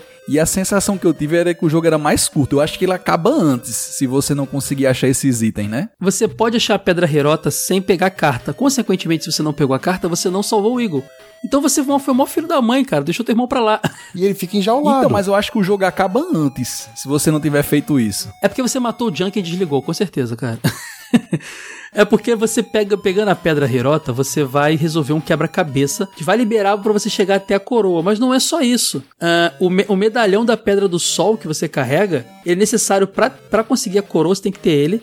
E tem o medalhão da Pedra da Lua, Que aí vão abrir um portão, né? Pra você conseguir entrar na última parte do jogo. pra destrancar uma porta pra chegar. Na... Então esses tem tem esses medalhões pra você poder chegar na coroa. Tem que ter a tal da Pedra Hirota, que é tipo uma, um mapa em forma de ela pedra. é uma pedra assim, tipo, que, te dá, que tem alguns símbolos gravados. E aí no final, É. na última parte do jogo, você vê que no chão tem as plataformas exatamente com esses símbolos. E isso é engraçado, Exatamente. porque se você errar na hora que você pisa na ordem da- das pedras, sai fantasminha. Então cada vez que você pisa no errado, Exatamente. é um fantasminha a mais. E você acaba morrendo, porque tipo, é uma sala mó apertada com um monte de fantasminha te perseguindo. Exatamente. Aí você então tem que ter esses medalhões pra destrancar o portão, tem que ter a pedra pra poder saber ah, a ordem dos, das plataforminhas que você tem que passar. E depois você chega finalmente na coroa lá, final. É estranho, né? Achou uma coroa e acabou. Que que- É porque o rei, o rei Thunder tinha sido ven- vencido, né? A coroa dele tava perdida. Então, além de você salvar o, o Eagle e a, e a namoradinha dele, você tinha que salvar, recuperar a coroa do rei também, né? É mais Exato. ou menos isso que eu entendi. É, mas é uma loucura. E no final vem aquela telinha lá rolando Cara, na... não, isso é sacanagem. Não tem nem um Alex Kidd dando um tchauzinho pra você, cara. Não tem, parece. Não não é nem bonito igual a intro de Star Wars, que o negócio vai subindo É, não, assim, não. é duas telas de texto É preto tipo no branco, acabou. cartela, cartela, cartela de fim de programa que mostra quem, quem trabalhou assim. Só que Não contando. Então o Alex créditos, pode Kidd, crer. o Alex Kidd recuperou aí, não sei o quê. Só isso, cara. Não tem nem um é muito thanks for simples. playing. Exatamente. Aí agora vamos fazer um, um exercício de reflexão pra Ah. ver se vocês não estão tão distantes do que eu tô pensando. Vocês criticaram o enredo. Vocês criticaram o confronto de chefes, que é tudo que eu critiquei antes. Não Vocês critiquei criti- com. Ah, critiquei o Vocês hitbox. criticaram tá. a hitbox do jogo, vocês criticaram o final, a desproporcionalidade, a injustiça do jogo. Agora, não tô entendendo não. Vocês estão dizendo tudo que eu disse no começo. A diferença é que a gente jogou na década de 80, cara. É, A diferença é que a gente jogou pode- isso na época que isso era o ápice. Isso aí era, como o Kai falou, isso aí era o Last of Us da nossa época. Então quando a gente jogou isso, era incrível. Você tem que entender uma coisa. Eu, por exemplo, não tinha o Nintendinho, eu tinha o Master. Isso era o ápice do plataforma do Master System. Isso e os jogos do Wonder Boy. Então, isso tem uma, uma importância muito grande. Claro que talvez um cara, talvez pro Wade tenha um, ele gosta também muito, mas seja um pouco, tenha mais críticas do que eu, talvez. Porque ele jogou um monte de plataforma legal antes. Tem toda essa, essa perspectiva. Mas quando eu analiso também como um, um jornalista, vamos dizer assim, gamer, um cara que não, não tá botando emocional, eu coloco todas as críticas que eu tenho. E eu, e eu digo, o Super Mario Bros. ele é superior em jogabilidade em tudo. Por exemplo, se a gente for comparar diretamente os dois, entendeu? É, ele é mais refinado, assim. Ele, ele incrementa menos, mas ele é mais refinado. Isso não faz o Alex Kidd ser ruim. Algo ser melhor não faz o outro ser ruim. É você que é, é co- console wars aí, Ítalo, que quando um é bom, o outro automaticamente é, não, ruim. E, e, cara, vamos falar a verdade. Tinha muito jogo ruim naquela época, cara. A galera que fala, ah, é porque hoje em dia os jogos não são bons. Cara, naquela época também tinha muita merda. E Alex Kidd não é merda. Ele tem defeito como todo jogo tem. Mas assim, perto de tanta coisa que saía naquele período, vamos lembrar que a gente tá 85, 86, dois, três anos depois do crash do videogame. Tinha muito lixo Sim. saindo. Então, assim, o jogo ter defeito, cara, ele é normal. E é até importante que a gente pontue esse tipo de coisa, porque o pessoal acha que, ah, é jogo velho. Só vai, só vai elogiar. Alex Kidd tem que só elogiar, é um clássico. Não, a gente tá falando que o jogo é muito bom, apesar de ter defeitos. Eu acho que é justo a gente pontuar esse tipo de coisa. Ainda saía muito jogo com aquela cara de Atari ainda, sabe? Aquele jogo super... Sim, é, sim. sem Alex Kidd tem cara de nova geração quando você olha pra ele. ele tem uma cara já de do que vi, ele, ele, ele e o Mario já estão ali pra dizer o que viria após isso, sabe? E fora que o Alex Kidd, Já. cara, como este ser foi maltratado pela SEGA, né, cara? A gente tá falando desse jogo com, com defeitos aqui, mas ele, assim, ele é anos-luz o melhor jogo da série. Porque você imagine que o, a sequência de Alex Kidd, ele deveria polir ali a movimentação do personagem, a forma com que ele interage com os inimigos, e aumentar o level design, ia ficar mais bonito. Era só aprimorar o que o primeiro Cara, é fez. só você olhar assim. Imagina aí pô, novos veículos. Já que você se inspira porque- um pouco no Mario 1, se inspira no Mario 3 e imagina o Alex Kidd, sabe? Com mundinhos separados, temáticos, Uhum. que fosse um esquema um pouco diferente. Melhora esse lance da hitbox, melhora a movimentação. Lembra que Alex Kidd tem um defeito? Isso a gente nem mencionou assim, mas é porque, sei lá, eu nem lembrei.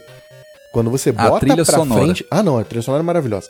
Quando você bota pra Não, frente não, não. e pula. Tem, a música tema é muito boa, agora ela repete o jogo todinho. Aí, Mario não fazia Calma aí, isso? olha só, olha só, deixa eu falar uma coisa que eu falei em off. A música, a trilha sonora de Alex Kidd, na minha opinião, é uma trilha sonora muito competente, muito boa. É aquela trilha sonora que você ouve, tipo Mario. Você fala, isso é Alex Kidd. O tema de Alex Kidd, pra mim, ele é o tema do Master. Ele é ele, o som que o Exato, Master System representa pra mim é o memória. tema de Alex Kidd. Agora, ela é repetitiva sim, concordo, mas isso não faz ela ser ruim, faz ela ser mal aplicada, talvez, não sei. Então, assim, cara, é, é antológico, hein, gente? Pelo amor de Deus. Já vi muito podcast aí fazendo review do Master System, a história do Master System, vídeo no YouTube, e pra ilustrar, botava a música do Alex Kidd da primeira fase, porque era a música que tinha cara do Master, como o Ítalo falou. Se fizer uma lista com as melhores músicas de primeira fase, a do Alex Kidd entra. Sim. Bom, bom tema, hein? Ah, e vamos lembrar Bom tema. que. Lembra do programa do Gugu, cara? Que a galera tinha que Ah, jogar Alex é. Kidd e, o- e o, o- o próprio jogador virava um personagem do jogo. O play game do, do, do Gugu era, era muito louco, porque as crianças iam lá e elas ficavam falando, pula! Sei o que, sei o que lá. e o que tava rolando na tela era um Alex Kidd.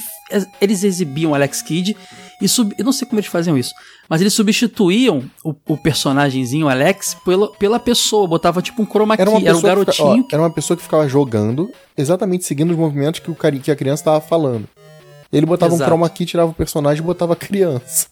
É, aí era a criança pulando no lugar do. Cara, muito louco. Isso foi pro- provavelmente uma parceria. Mas outros jogos rolaram também no Play Game. Mas o Alex Kidd era o mais Ah, isso era emblemático e o primeiro. trás. A Tectoy tinha esforços de marketing gigantescos nessa época, né? Inclusive, eu tenho muita vontade de fazer um TV de tubo falando sobre videogames na TV e a gente comentar todos esses programas que já existiram de, de videogames, sabe? Pode Falar crer. um pouquinho dos gringos e relembrar os nossos. Porque teve muita coisa legal, cara. Dá pra fazer um programinha. Digam aí se vocês curtem essa, essa ideia.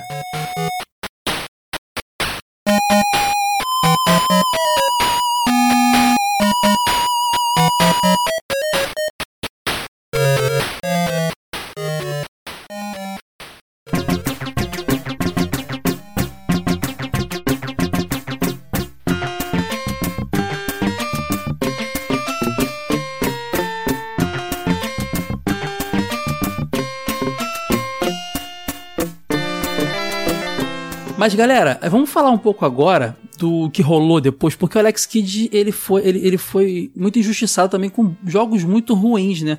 Assim como o Mario era inserido em tudo da Nintendo, joguinho de kart, joguinho de, de tudo quanto é esporte, o Alex Kidd também rolou muita coisa que botaram ele ali meio que pra bota que vende. Mas os jogos já não eram nem todos tão bons e por conta disso fico, queimou o personagem, ao meu ver. A gente teve em 86 o Alex Kidd Miracle World. Ainda em 86, um pouco meses depois, a gente teve um jogo de arcade chamado Alex Kidd with Stella, que é a namoradinha dele, né? The Lost Stars, que era um jogo de arcade super difícil, dificílimo de achar também. O pessoal fala que nesses multijogos é difícil achar. Eu não sei se no, a ROM dela foi mal portada, difícil, mas é muito difícil achar esse jogo para jogar. Por sinal, Caio, tem, que tem o, o easter egg no, no Altered Beast. Que quando você começa, Sim. tem logo as tumbas lá de Alex e Stella. É, exatamente. Um A easter própria. SEGA matou o Alex Kidd. É, no né? Que Altered doideira Beast. isso, né? doideira isso. É, é, são, são do mesmo ano. Engraçado sair pro Master System um jogo e pro arcade outro, né? Eles eram completamente diferentes. Esse Alex Kidd Stella The Lost Stars, um dia a gente pode falar de, talvez de jogos ruins, porque ele tem muito problema, problemas maiores ainda com hitbox, com pulo mal feito, com design de, de- de game design. Ele é um jogo bem complicado. Mas ele é assim, mó sabe? fofinho, Versão- cara. Isso não dá pra negar. Então, ele é bu- a versão de arcade é bonitinha. É, tipo nós três. Tudo desajeitado, sem jeito, mas fofinho. É fofo, né? em 87, no ano seguinte, saiu só no Japão um jogo chamado Alex Kidd BMX Trial, que botava o Alex Kidd pilotando bicicletas em corridas. Então, se você pensa que o Mario começou é, fazendo corrida, Alex Kidd estava em 87 correndo de bicicleta. Mas o jogo ele tem um problema muito sério, porque ele vinha com um, um item, ele vinha com um joypadzinho, um, um controlezinho meio analógico imitando o fliperama, e sem ele é quase impossível jogar o jogo com o controle normal do Master. Então, é, imagina, era caro, vinha com um item que quebrava ou se perdia e depois o jogo ficava difícil de jogar. Então, se você baixar a ROM, você vai ter dificuldade para jogar o seu controle normal, provavelmente. Em 88, aí saiu uma, uma porte para Master System daquele Alex Kidd with Stella. Só que ali tiraram a Stella porque não tinha multiplayer. Era Alex Kidd The Lost Stars. E eles conseguiram piorar o jogo. é muito ruim, cara. O jogo é bonitinho ainda, é muito psicodélico, porque o Master System tinha aquelas cores, o jogo já era colorido no original. Você começa numa fase que é tipo um mundo de brinquedo, aí tem umas cartas de baralho, tem uns cachorrinhos que cospem letras coloridas. Eu nunca entendi qual era a pira desse jogo, sabe? Mas ele é muito ruim mesmo, mal projetado ao meu ver, sabe? Então, mas não é estranho, não. porque você não tem nenhum senso de continuidade entre um jogo e outro, sabe? A única coisa que eles têm em comum é o Alex Kidd. Que são muito diferentes, cara. Sim. E não tem nem a base, a plot, a base, não tem também. Tu não tem aqueles itens que ele usa, o anel, não tem nada, é outra parada, é, Tanto jogo. é que a continuação do Miracle World foi sair em 89, né? E pro Mega Drive já. Aí você teve, mas antes disso, Ed, você teve em, 80, em 89 também, ainda pro Master System, um jogo que é muito doido, porque na verdade ele é um jogo japonês, que é o Alex Kidd High Tech World, que é um jogo que eu tenho em cartucho, que eu comprei numa feira. Falei, Alex Kidd é comigo mesmo. Mas é um jogo muito ruim, gente. É um jogo muito ruim porque ele, ele é quase um. É, o nome do jogo é Anmitsu Hime o original. Exato. É um jogo baseado lá, um jogo japonês baseado numa série de mangás que tem uma menininha que ela tá numa casa japonesa antiga e ela tem que achar itens. Então ela vai conversando com as pessoas, respondendo perguntas para achar coisas assim. É um jogo tipo um adventurezinho, sei lá. Uma coisa nessa pegada. No ocidente, lançaram esse jogo como Alex Kidd High Tech World, porque ele tá atrás de um, um mapa que leva pra ele pra um fliperama que, estreou, que inaugurou na cidade. Olha que doideira. Só que o jogo todo se passa num tempo japonês. E tem coisas como, por exemplo, apesar de ter sido traduzido pro inglês, você tem assim, quantas libras tem um quilo, sabe? Tipo, cara, como é que o brasileiro vai saber isso? então é um jogo muito difícil, cara. É muito complicado esse, esse jogo, as conversas são difíceis, não tem o menor sentido, não tem nada a ver com, com Alex Kidd. O único legal é quando você zera ele, aparece ele num, num fliperama de Rengon, jogando na. Não, de, de Outrun, jogando naquele carrinho maneiro, sabe? Uhum. Ele achou finalmente o fliperama. Mas foi um fiasco. Mas como o Ed disse, ainda em 89 saiu também o Alex Kidd Encanted Castle, Enchanted Castle que é um jogo de Mega Drive, cara. E é o início do Mega Drive ali, vamos levar o nosso mascote pro Mega Drive. E muita gente diz que é inferior ao Miracle World. Eu até entendo por que, que eles dizem isso, mas não sei se eu concordo não, gente. Ele teve umas evoluçõezinhas. Ah, mas ele era obrigado a ter evoluçõezinhas, né, cara? É um jogo de Mega Drive. Pois é. Mas ele é um jogo, Ed, assim como o Altered Beast, quando você compara com o que saiu do Mega Drive mais à frente, parece que é outro console, Não, cara. mas, mas é, é começo de geração. A gente já fez um episódio sobre isso, é. falando, né? Que, tipo... Sim. É normal, isso acontece. O que eu não, acho acontece, bizarro... mas no Mega foi mais, foi mais discrepante. Parece que eles nem tinham noção do que, que o console podia fazer, cara. Então, mas o que eu acho bizarro é que os caras não sabiam nem que o Alex Kidd podia fazer. Como assim? Porque é, é, é o que a gente tava conversando. Entre um jogo e outro, é um negócio muito diferente, que a única coisa que tem em comum é vamos botar o Alex Kidd que eu acho que vai dar certo. É. Esse é o mais ligado diretamente ao, ao original para mim. É, eles falam que é sequência mesmo. É, você ganha algumas coisinhas novas, ele dá agora voadora. ele dá uma voadorinha só. E, e tem os cenários mais bonitos, é Mega Drive, mas rola tudo como era. Você ele fica o... com a roupinha amarela lá, que é a famosa dele, né? Amarela e vermelha. Exato. Você tem o Junkin Po nos inimigos e agora você tem torcida, fica um macaquinho, ursinho torcendo e tem uma galera assistindo. Você tem o lance que eu falei que melhorou muito a experiência, que é você poder desativar os itens quando você não quer usar, então você não perde os itens. Então é, é, é um jogo mais bonito. Não sei porque que o pessoal tem esse ódio todo pelo, por esse jogo. Não, eu acho ele uma evolução direta do Miracle World, cara, pra mim, sabe? Eu gosto mais do Miracle World, mas eu acho uma evolução direta. Cara, o problema é que a parada já vinha degringolando. Você falou cinco, quatro jogos ruins aí entre um e outro. Sim. Aí não tem como, né, cara? Não tem boa vontade que resista. Nunca mais ele teve um jogo para consoles posteriores ao Mega, mas ele ganhou em 90 no ano seguinte um jogo para Master. Ele voltou pro Master e é uma história engraçada, cara, porque o Alex Kidd em Shinobi World, cara, que era um jogo que já estava sendo feito para ser uma sátira ao Shinobi, uma versão Kids Pocket, engraçadinha, com o Shinobi cabeçudinho, provavelmente. Eles só decidiram no final botar o Alex Kidd de ninja. Então, assim, é muito doido, porque o, o, o, curioso é que esse jogo é legal. Vocês jogaram o Shinobi World? Alex Kidd Shinobi World? Já, e por sinal, ele teve matéria na nossa revista especial de apoiadores, escrita pelo Rodrigo Hash. Pode crer, cara. É um, é um jogo divertido, cara. É um Shinobi wannabe lá. Sim, é mal bonitinho. Bonitinho, né? Divertido pra caramba, cara. É um jogo legal, cara, mas ficou aí, depois de tanta. De, depois, me atrevo a dizer, talvez, seja o melhor jogo do Alex Kidd, hein, galera. Caraca, não. Aí, Apesar não, aí forçou. De, é porque eu gosto muito desse jogo do Shinobi World lá. Só que é um Alex Kidd. Não é um Alex Kidd, é um Shinobi, que tem um Alex Kidd Exato. lá como protagonista. E, curiosamente, depois fãs fizeram um jogo que foi muito hypado que foi o Alex Kidd em Miracle World 2. Você já viram esse jogo? Já, mas esse eu nunca joguei. Nunca joguei também, mas ele foi vendido, teve, acho que teve financiamento, financiamento coletivo, ele tinha capinha, era mal bonitinho, ele tinha é, feito com motor gráfico mesmo do 1, assim, só que com incremento, coisas incrementadas, é muito bacana. E recentemente foi anunciado um reboot de Alex Kidd Miracle ah, é World, verdade. que é o Alex Kidd Miracle World DX, que faz com que aquele nosso episódio lá de trás, gente, de mascotes que deveriam voltar, fique meio que, né? A gente falou do Alex Kidd, mas ele voltou.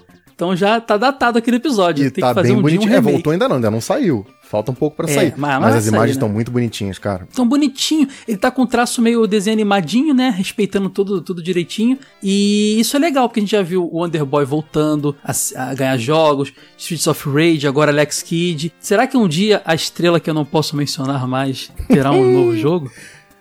Star Mania. Não sei, não posso falar esse nome aí não, mas será que um dia seria legal? Uma curiosidade aí, ó. Assim como a estrelinha que eu não posso mencionar, acabei de falar, o Alex Kidd também aparece como um gachapãozinho em Shemui 1 e 2, cara. E ele também tá no, nos jogos de corrida Sega e Sonic Star, é, Star Racing lá. Então a- o mascote não tá tão esquecido, se a Sega ainda lembra dele, uma coisa ou outra. Ah, e tem também o Sega Gaga, né? Aquele jogo japonês que reúne todo mundo da Sega. Ele tá lá também. Eu queria dar uma dica falando nisso. É o Dado, né, que é o criador do, do visual atual do velho, do nosso mascote. Ele tá lá no canal dele no YouTube, no Dadotronic, e ele tá basicamente recriando Alex Kidd, desenhando sprite por sprite, mas ele tá fazendo do jeito dele, assim, é- é um estilo visual diferente desse lance do remake, mas tem a mesma pegada, sabe? É bem interessante. Ele tá fazendo live criando o jogo do zero, sprite, animação, inimigo, tile, é praticamente uma aula assim de como fazer um jogo. Tá muito bacana, cara. É legal, já participei de live com ele, ele fazendo, é bem divertido mesmo. Ele vai trocando ideia com o pessoal, desenhando, Sim, é incrível, pede dica. incrível. É muito legal. Vou deixar o link aqui então do canal dele para o pessoal acompanhar as lives aí. É a boa.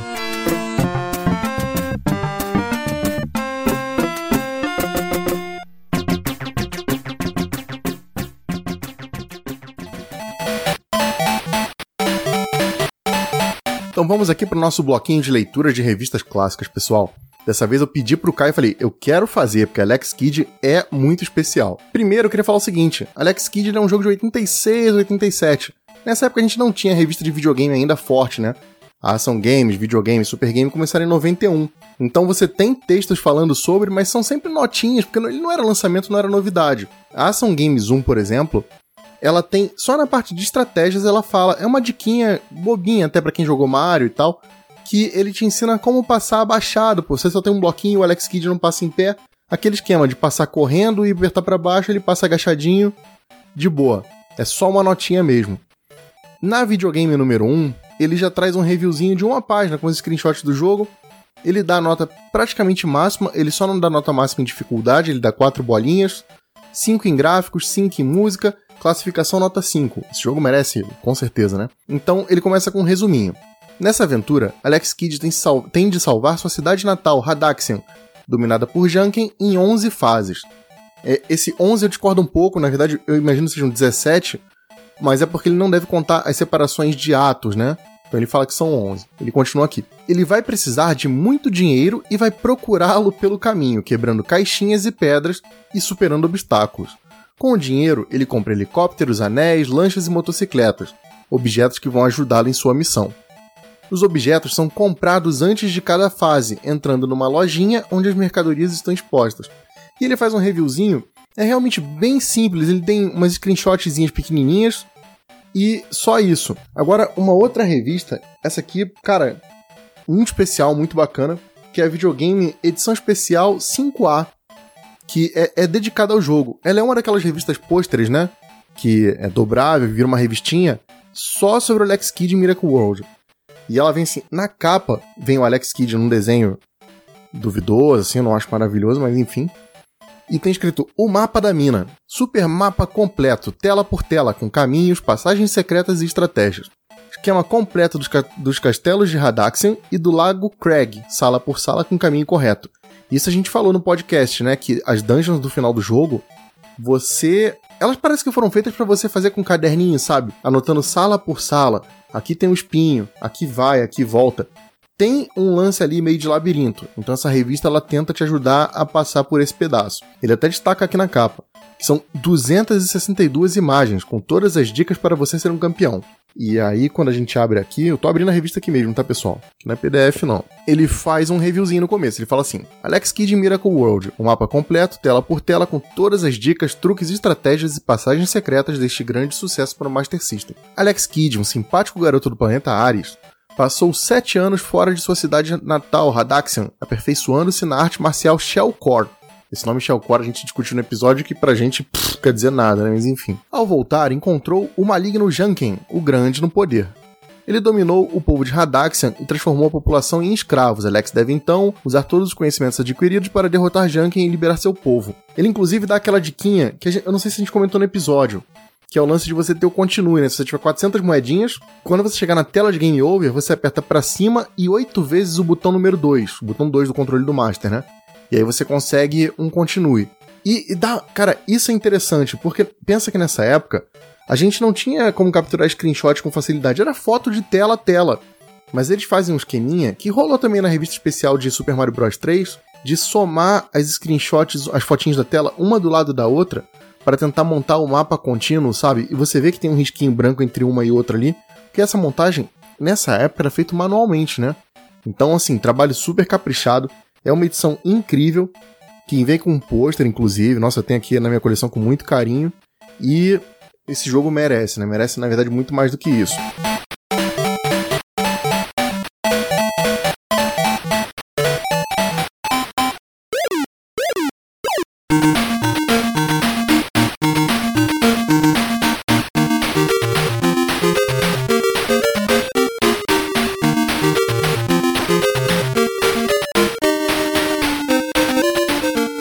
Gente, falamos de Alex Kidd.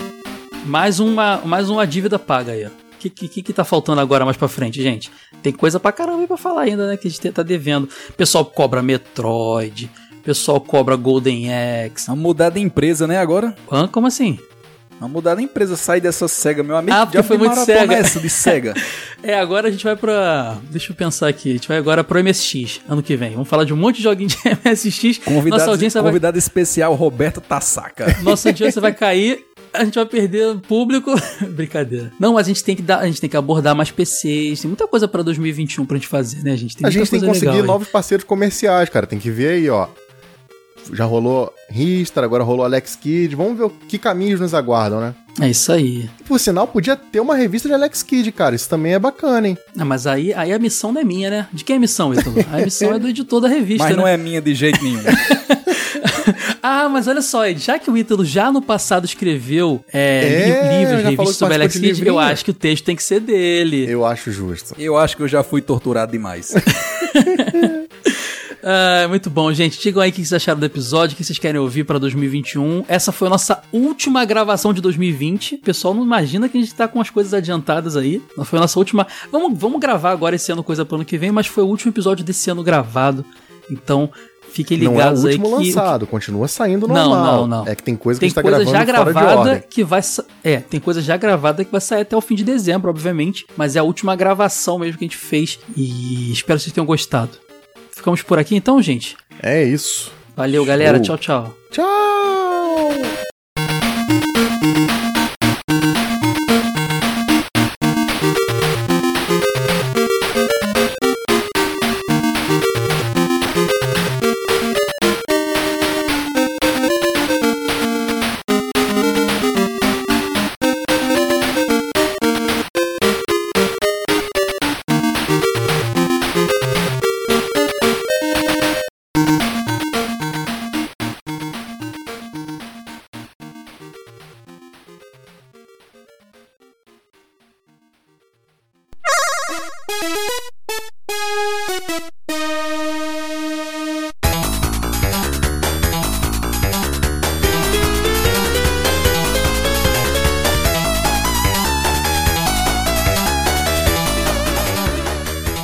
Isso aí, pessoal. Agora vamos aqui para o nosso bloco de leitura de comentários do episódio de Aladdin, também conhecido como episódio da treta. A treta foi, como vocês ouviram, foi leve, a gente. É, na- é no amor, é na paz. Foi só discussão durante o episódio, no calorzinho, depois todo mundo se abraçou e acabou. Mas teve muito comentário bacana, então eu aqui mais uma vez para fazer a leitura. É, antes, uns recadinhos. Se você gosta do nosso trabalho, se você quer que a gente continue produzindo podcast, revista, vídeo, considera dar uma olhada lá no apoia.se barra jogo velho. Tem uma pancada de recompensa, uma delas inclusive é receber uma revista exclusiva, que a gente faz só para os apoiadores, não é vendida, tem tiragem limitada. Além disso, a gente tem grupo no Facebook, grupo no Telegram, tem os links lá no nosso site, só acessar jogovelho.com.br, que inclusive tá com layout novinho, uma semana de layout novinho, feito pela galera lá da Rox Publicidade, pelo nosso parceiraço Moisés Benício, tá lindão. O site está cheio de funcionalidade nova, mais fácil de navegar, compartilhar conteúdo. Se você ouve a gente só no Spotify, vai lá, jogovelho.com.br. Aproveita e deixe seu comentário que a gente lê aqui. Sempre a gente faz essa, esse bloquinho de leitura no final dos episódios. Então dá uma passada lá, conhece outros materiais que a gente faz, revista, vídeo e tudo mais. Tá tudo juntinho, bonitinho lá, beleza? Então vamos começar aqui pela leitura, pessoal. Tem bastante comentário bacana e achei interessante que é, eu imaginei que sempre quando envolve uma polêmica muito grande ou um jogo que é, é tipo tem aquela coisa de rivalidade, rixa de console, tem uma galera que é muito taxativa e eu não gosto disso, né? Aquela coisa do é o Mega Drive pronto, é o Super Nintendo pronto. Eu sempre acho que cabe discussão. Mesmo no nosso episódio, só para vocês entenderem um pouco como funciona, a gente não teve pauta para esse episódio. A gente sabia o que tinha que jogar, os pontos que cada um ia defender, mas a gente não sabia nem a opinião um do outro. A gente, apesar de imaginar, por exemplo, do Ítalo, a gente sabia que ele ia defender o Super Nintendo porque é o que fez parte da, da jogatina dele. Mas a Sora e o Caio, eu não sabia até que ponto eles defenderiam cada versão. A gente descobriu na hora. E muitos pontos ali que eu tinha, e eu já vim realmente imaginando o que eu ia falar para cada coisa, os argumentos foram quebrados e surgiram novos questionamentos na hora da gravação. Então, não sejam taxativos, não sejam extremos, não sejam, ai, ah, porque do Mega Drive, Mega Drive é muito melhor do que o Super Nintendo. Não, galera, vamos tentar entender que cabe discussão sempre. Inclusive, é para isso que serve o bloco de leitura, pra gente ter um pouco dessa conversa e de repente até rever opiniões que estavam gravadas lá no episódio, mas lendo informações que vocês trazem, a gente, putz, espera aí, né?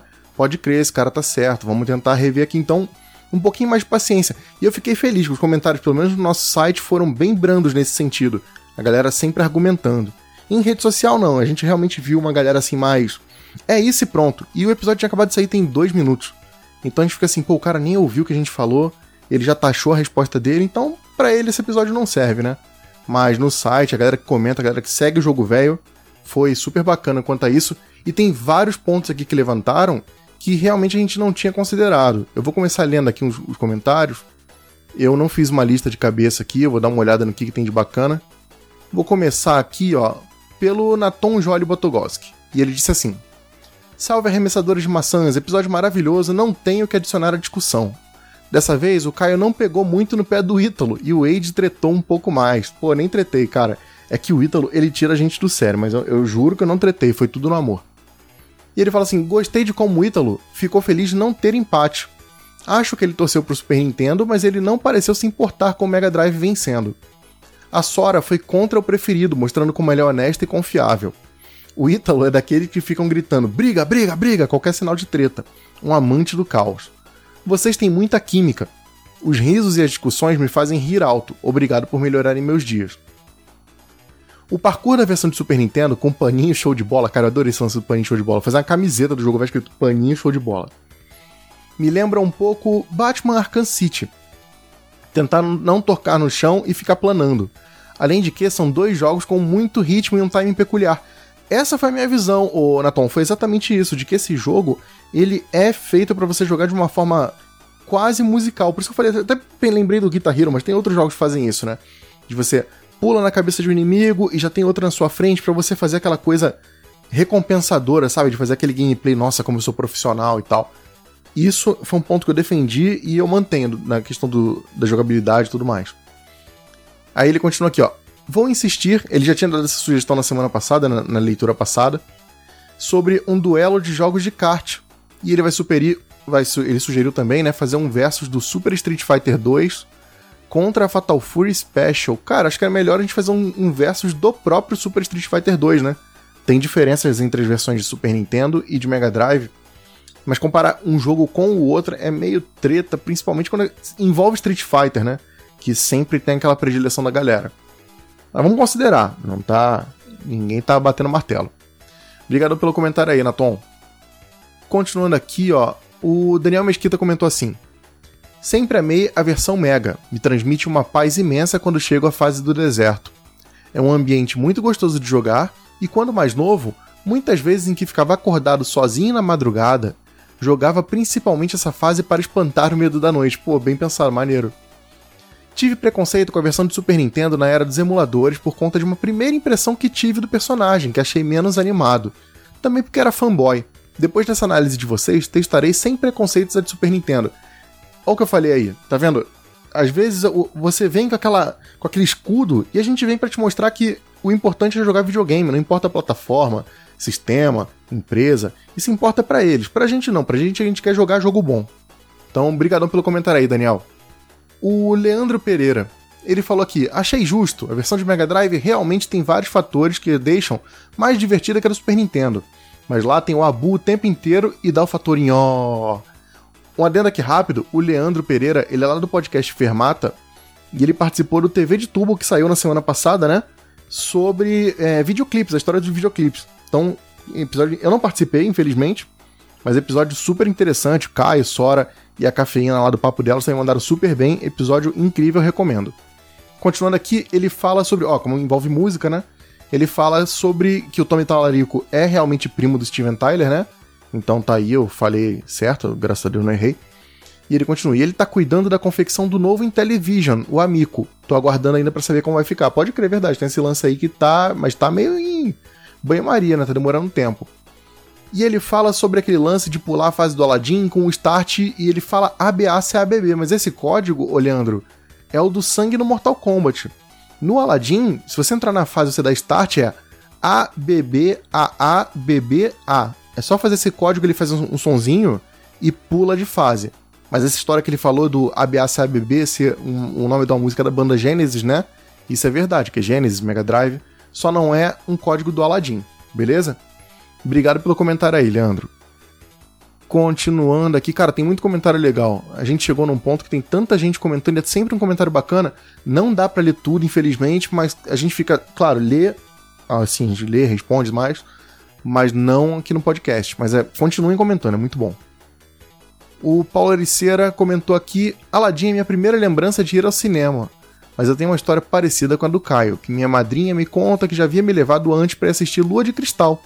Mas eu era muito pequeno e não me lembro. Caraca, Lua de Cristal no cinema, eu gostaria de ter ido. Já com relação à votação, eu tendo a discordar de vocês, principalmente com relação aos gráficos. Por mais que eu concorde que o Aladdin esteja realmente mais bonito no jogo do Mega, eu acho que o resto destoa bastante, principalmente pela paleta de cores do Mega Drive.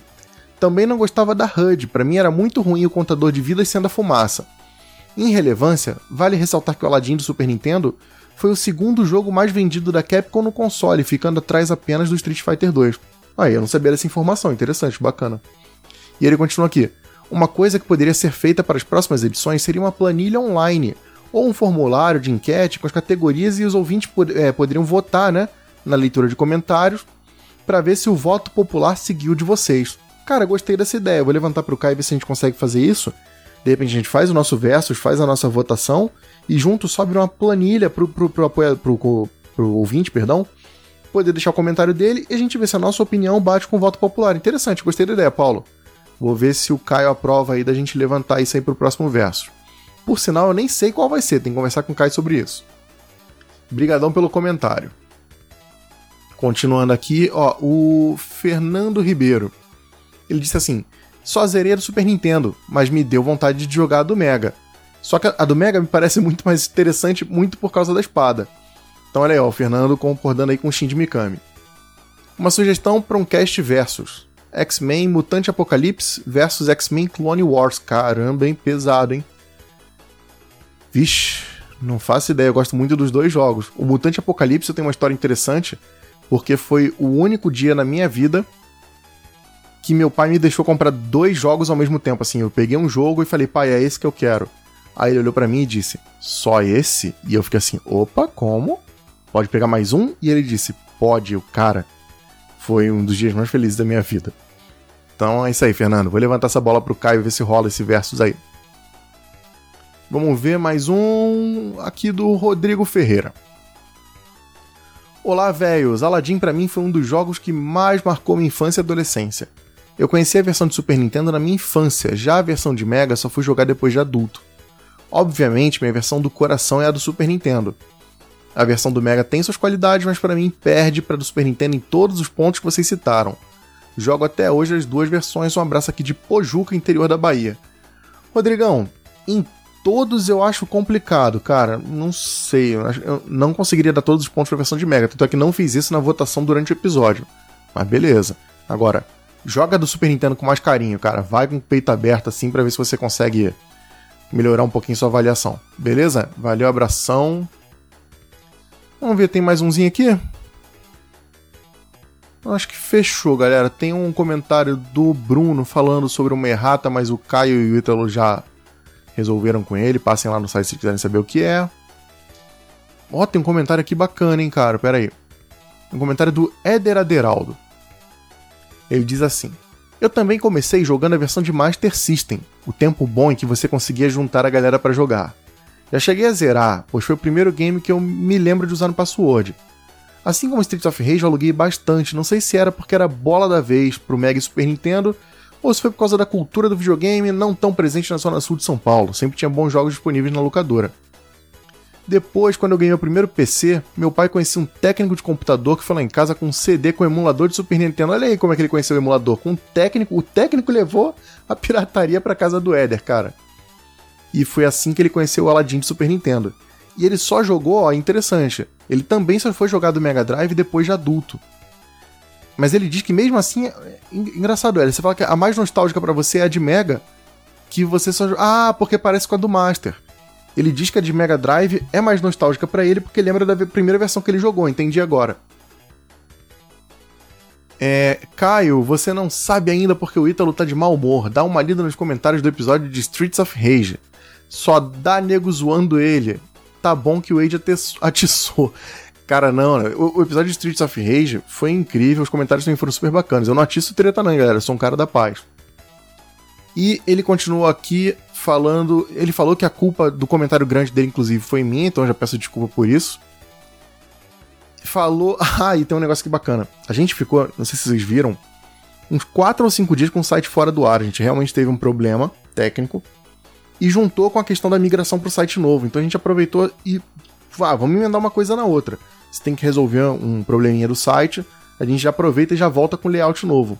Isso realmente provocou a gente ter ficado uns 4 ou 5 dias fora do ar Aí ele comentou aqui, ó, esse negócio do site estar de cara nova, achei que tinha sido um ataque hacker. Fui entrar para comentar sobre o episódio do Digimon e nada do site funcionar. Então foi isso, pessoal, já tá resolvido, o site novo tá funcionando 100%, com melhorias para vir ainda, a gente tem bastante coisa para implementar, mas tá lindaço, tá funcionando, vão lá, deixe comentário de vocês. Beleza, pessoal? Então é isso, recadinhos dados, leitura feita e até a próxima.